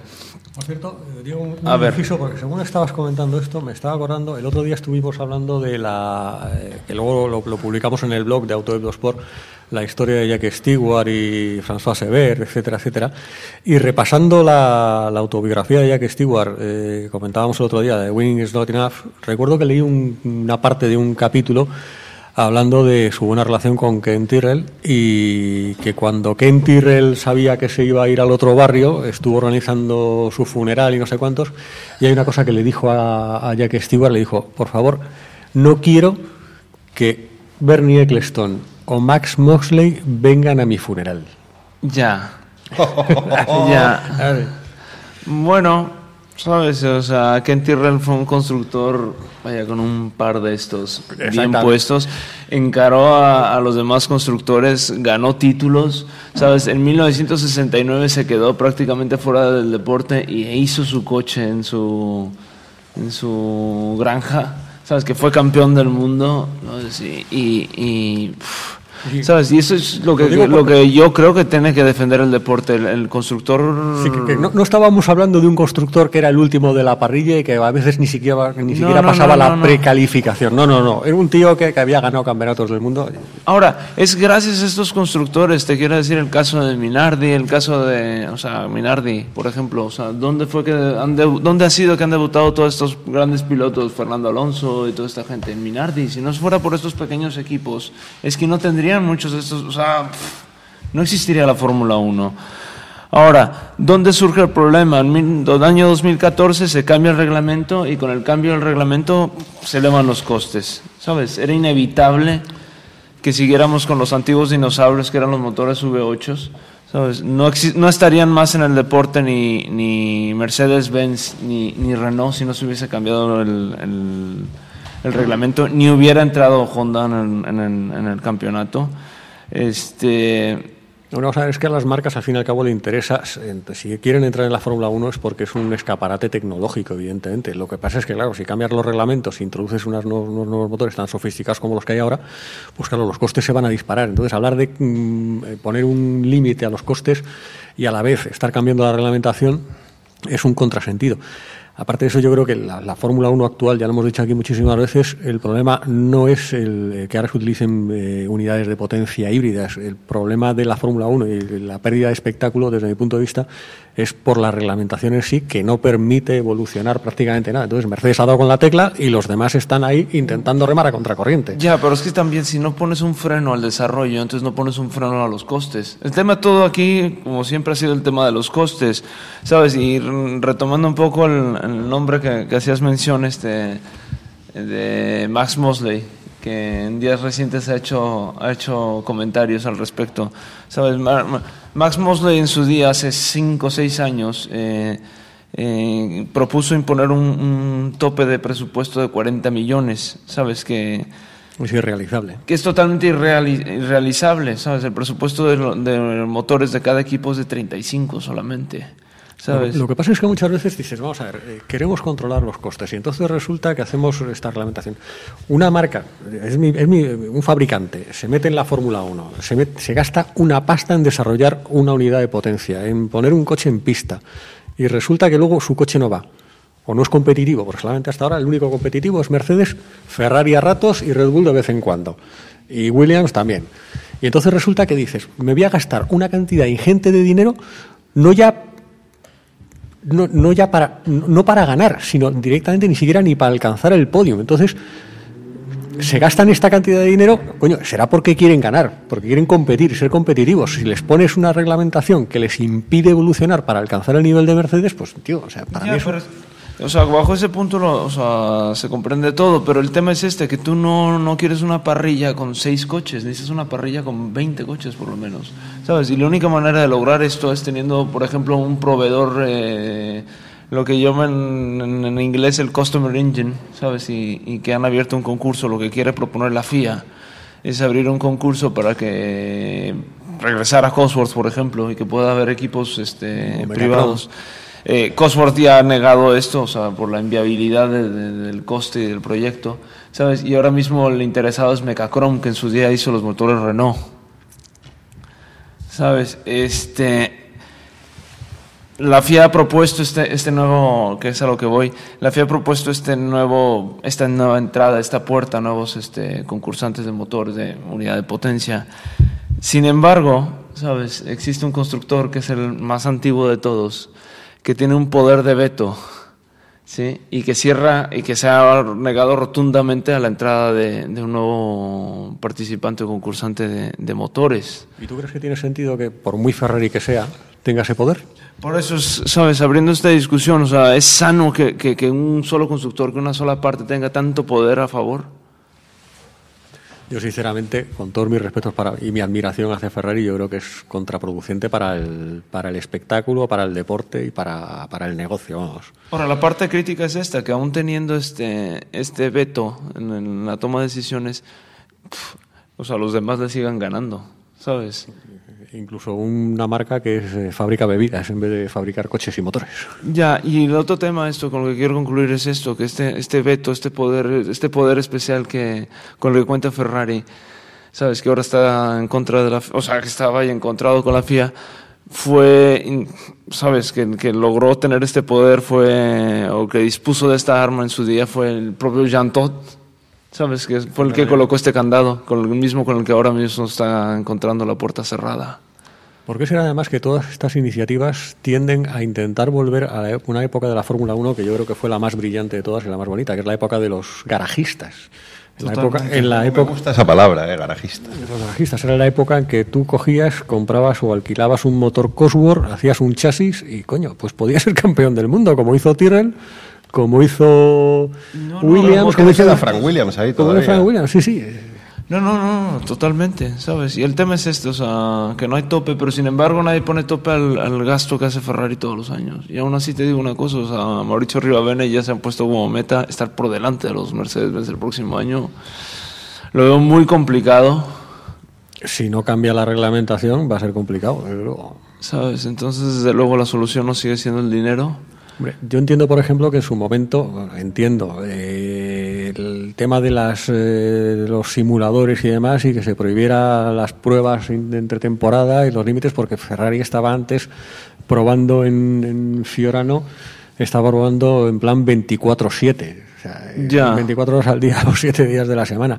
Y yo creo que por eso Schumacher eh, ganó tantísimos campeonatos del mundo. No porque el- a mí Schumacher me parece un excelente piloto y lo que quieras, pero, pero sinceramente creo que si no hubiera sido por eh, esos condicionantes, yo creo que Ferrari no hubiera ganado de esa manera los cinco títulos seguidos que ganó en... Bueno, pues de Schumacher fue trabajar 24 horas al día, las No, no, si no, semana, no, no todo- le, no le resto mérito. Luego entiendo que, que limitaran las pruebas porque no todos los equipos tenían los recursos que tenía Ferrari, pero coño, eh, no lo limites tanto. Además, es que ni siquiera das la oportunidad a pilotos jóvenes a poder eh, probar, el poder, poder hacer test y, y alcanzar un nivel. La, la verdad es que luego te sorprende que pilotos como George Verstappen o como tantísimos pilotos jóvenes lleguen y se suban a un coche de Fórmula 1 y vayan como aviones, evidentemente, pero yo creo que ahí estás cortando las, las alas a muchísimos pilotos jóvenes que que ya te digo, es que, es que ni pueden probar, coño. La, la labor, Cosa, pero la cosa labor que- de los pilotos de test de, de la Fórmula 1, coño, es que, mm, que Pedro de la Rosa estuviera más tiempo en el simulador que en una pista,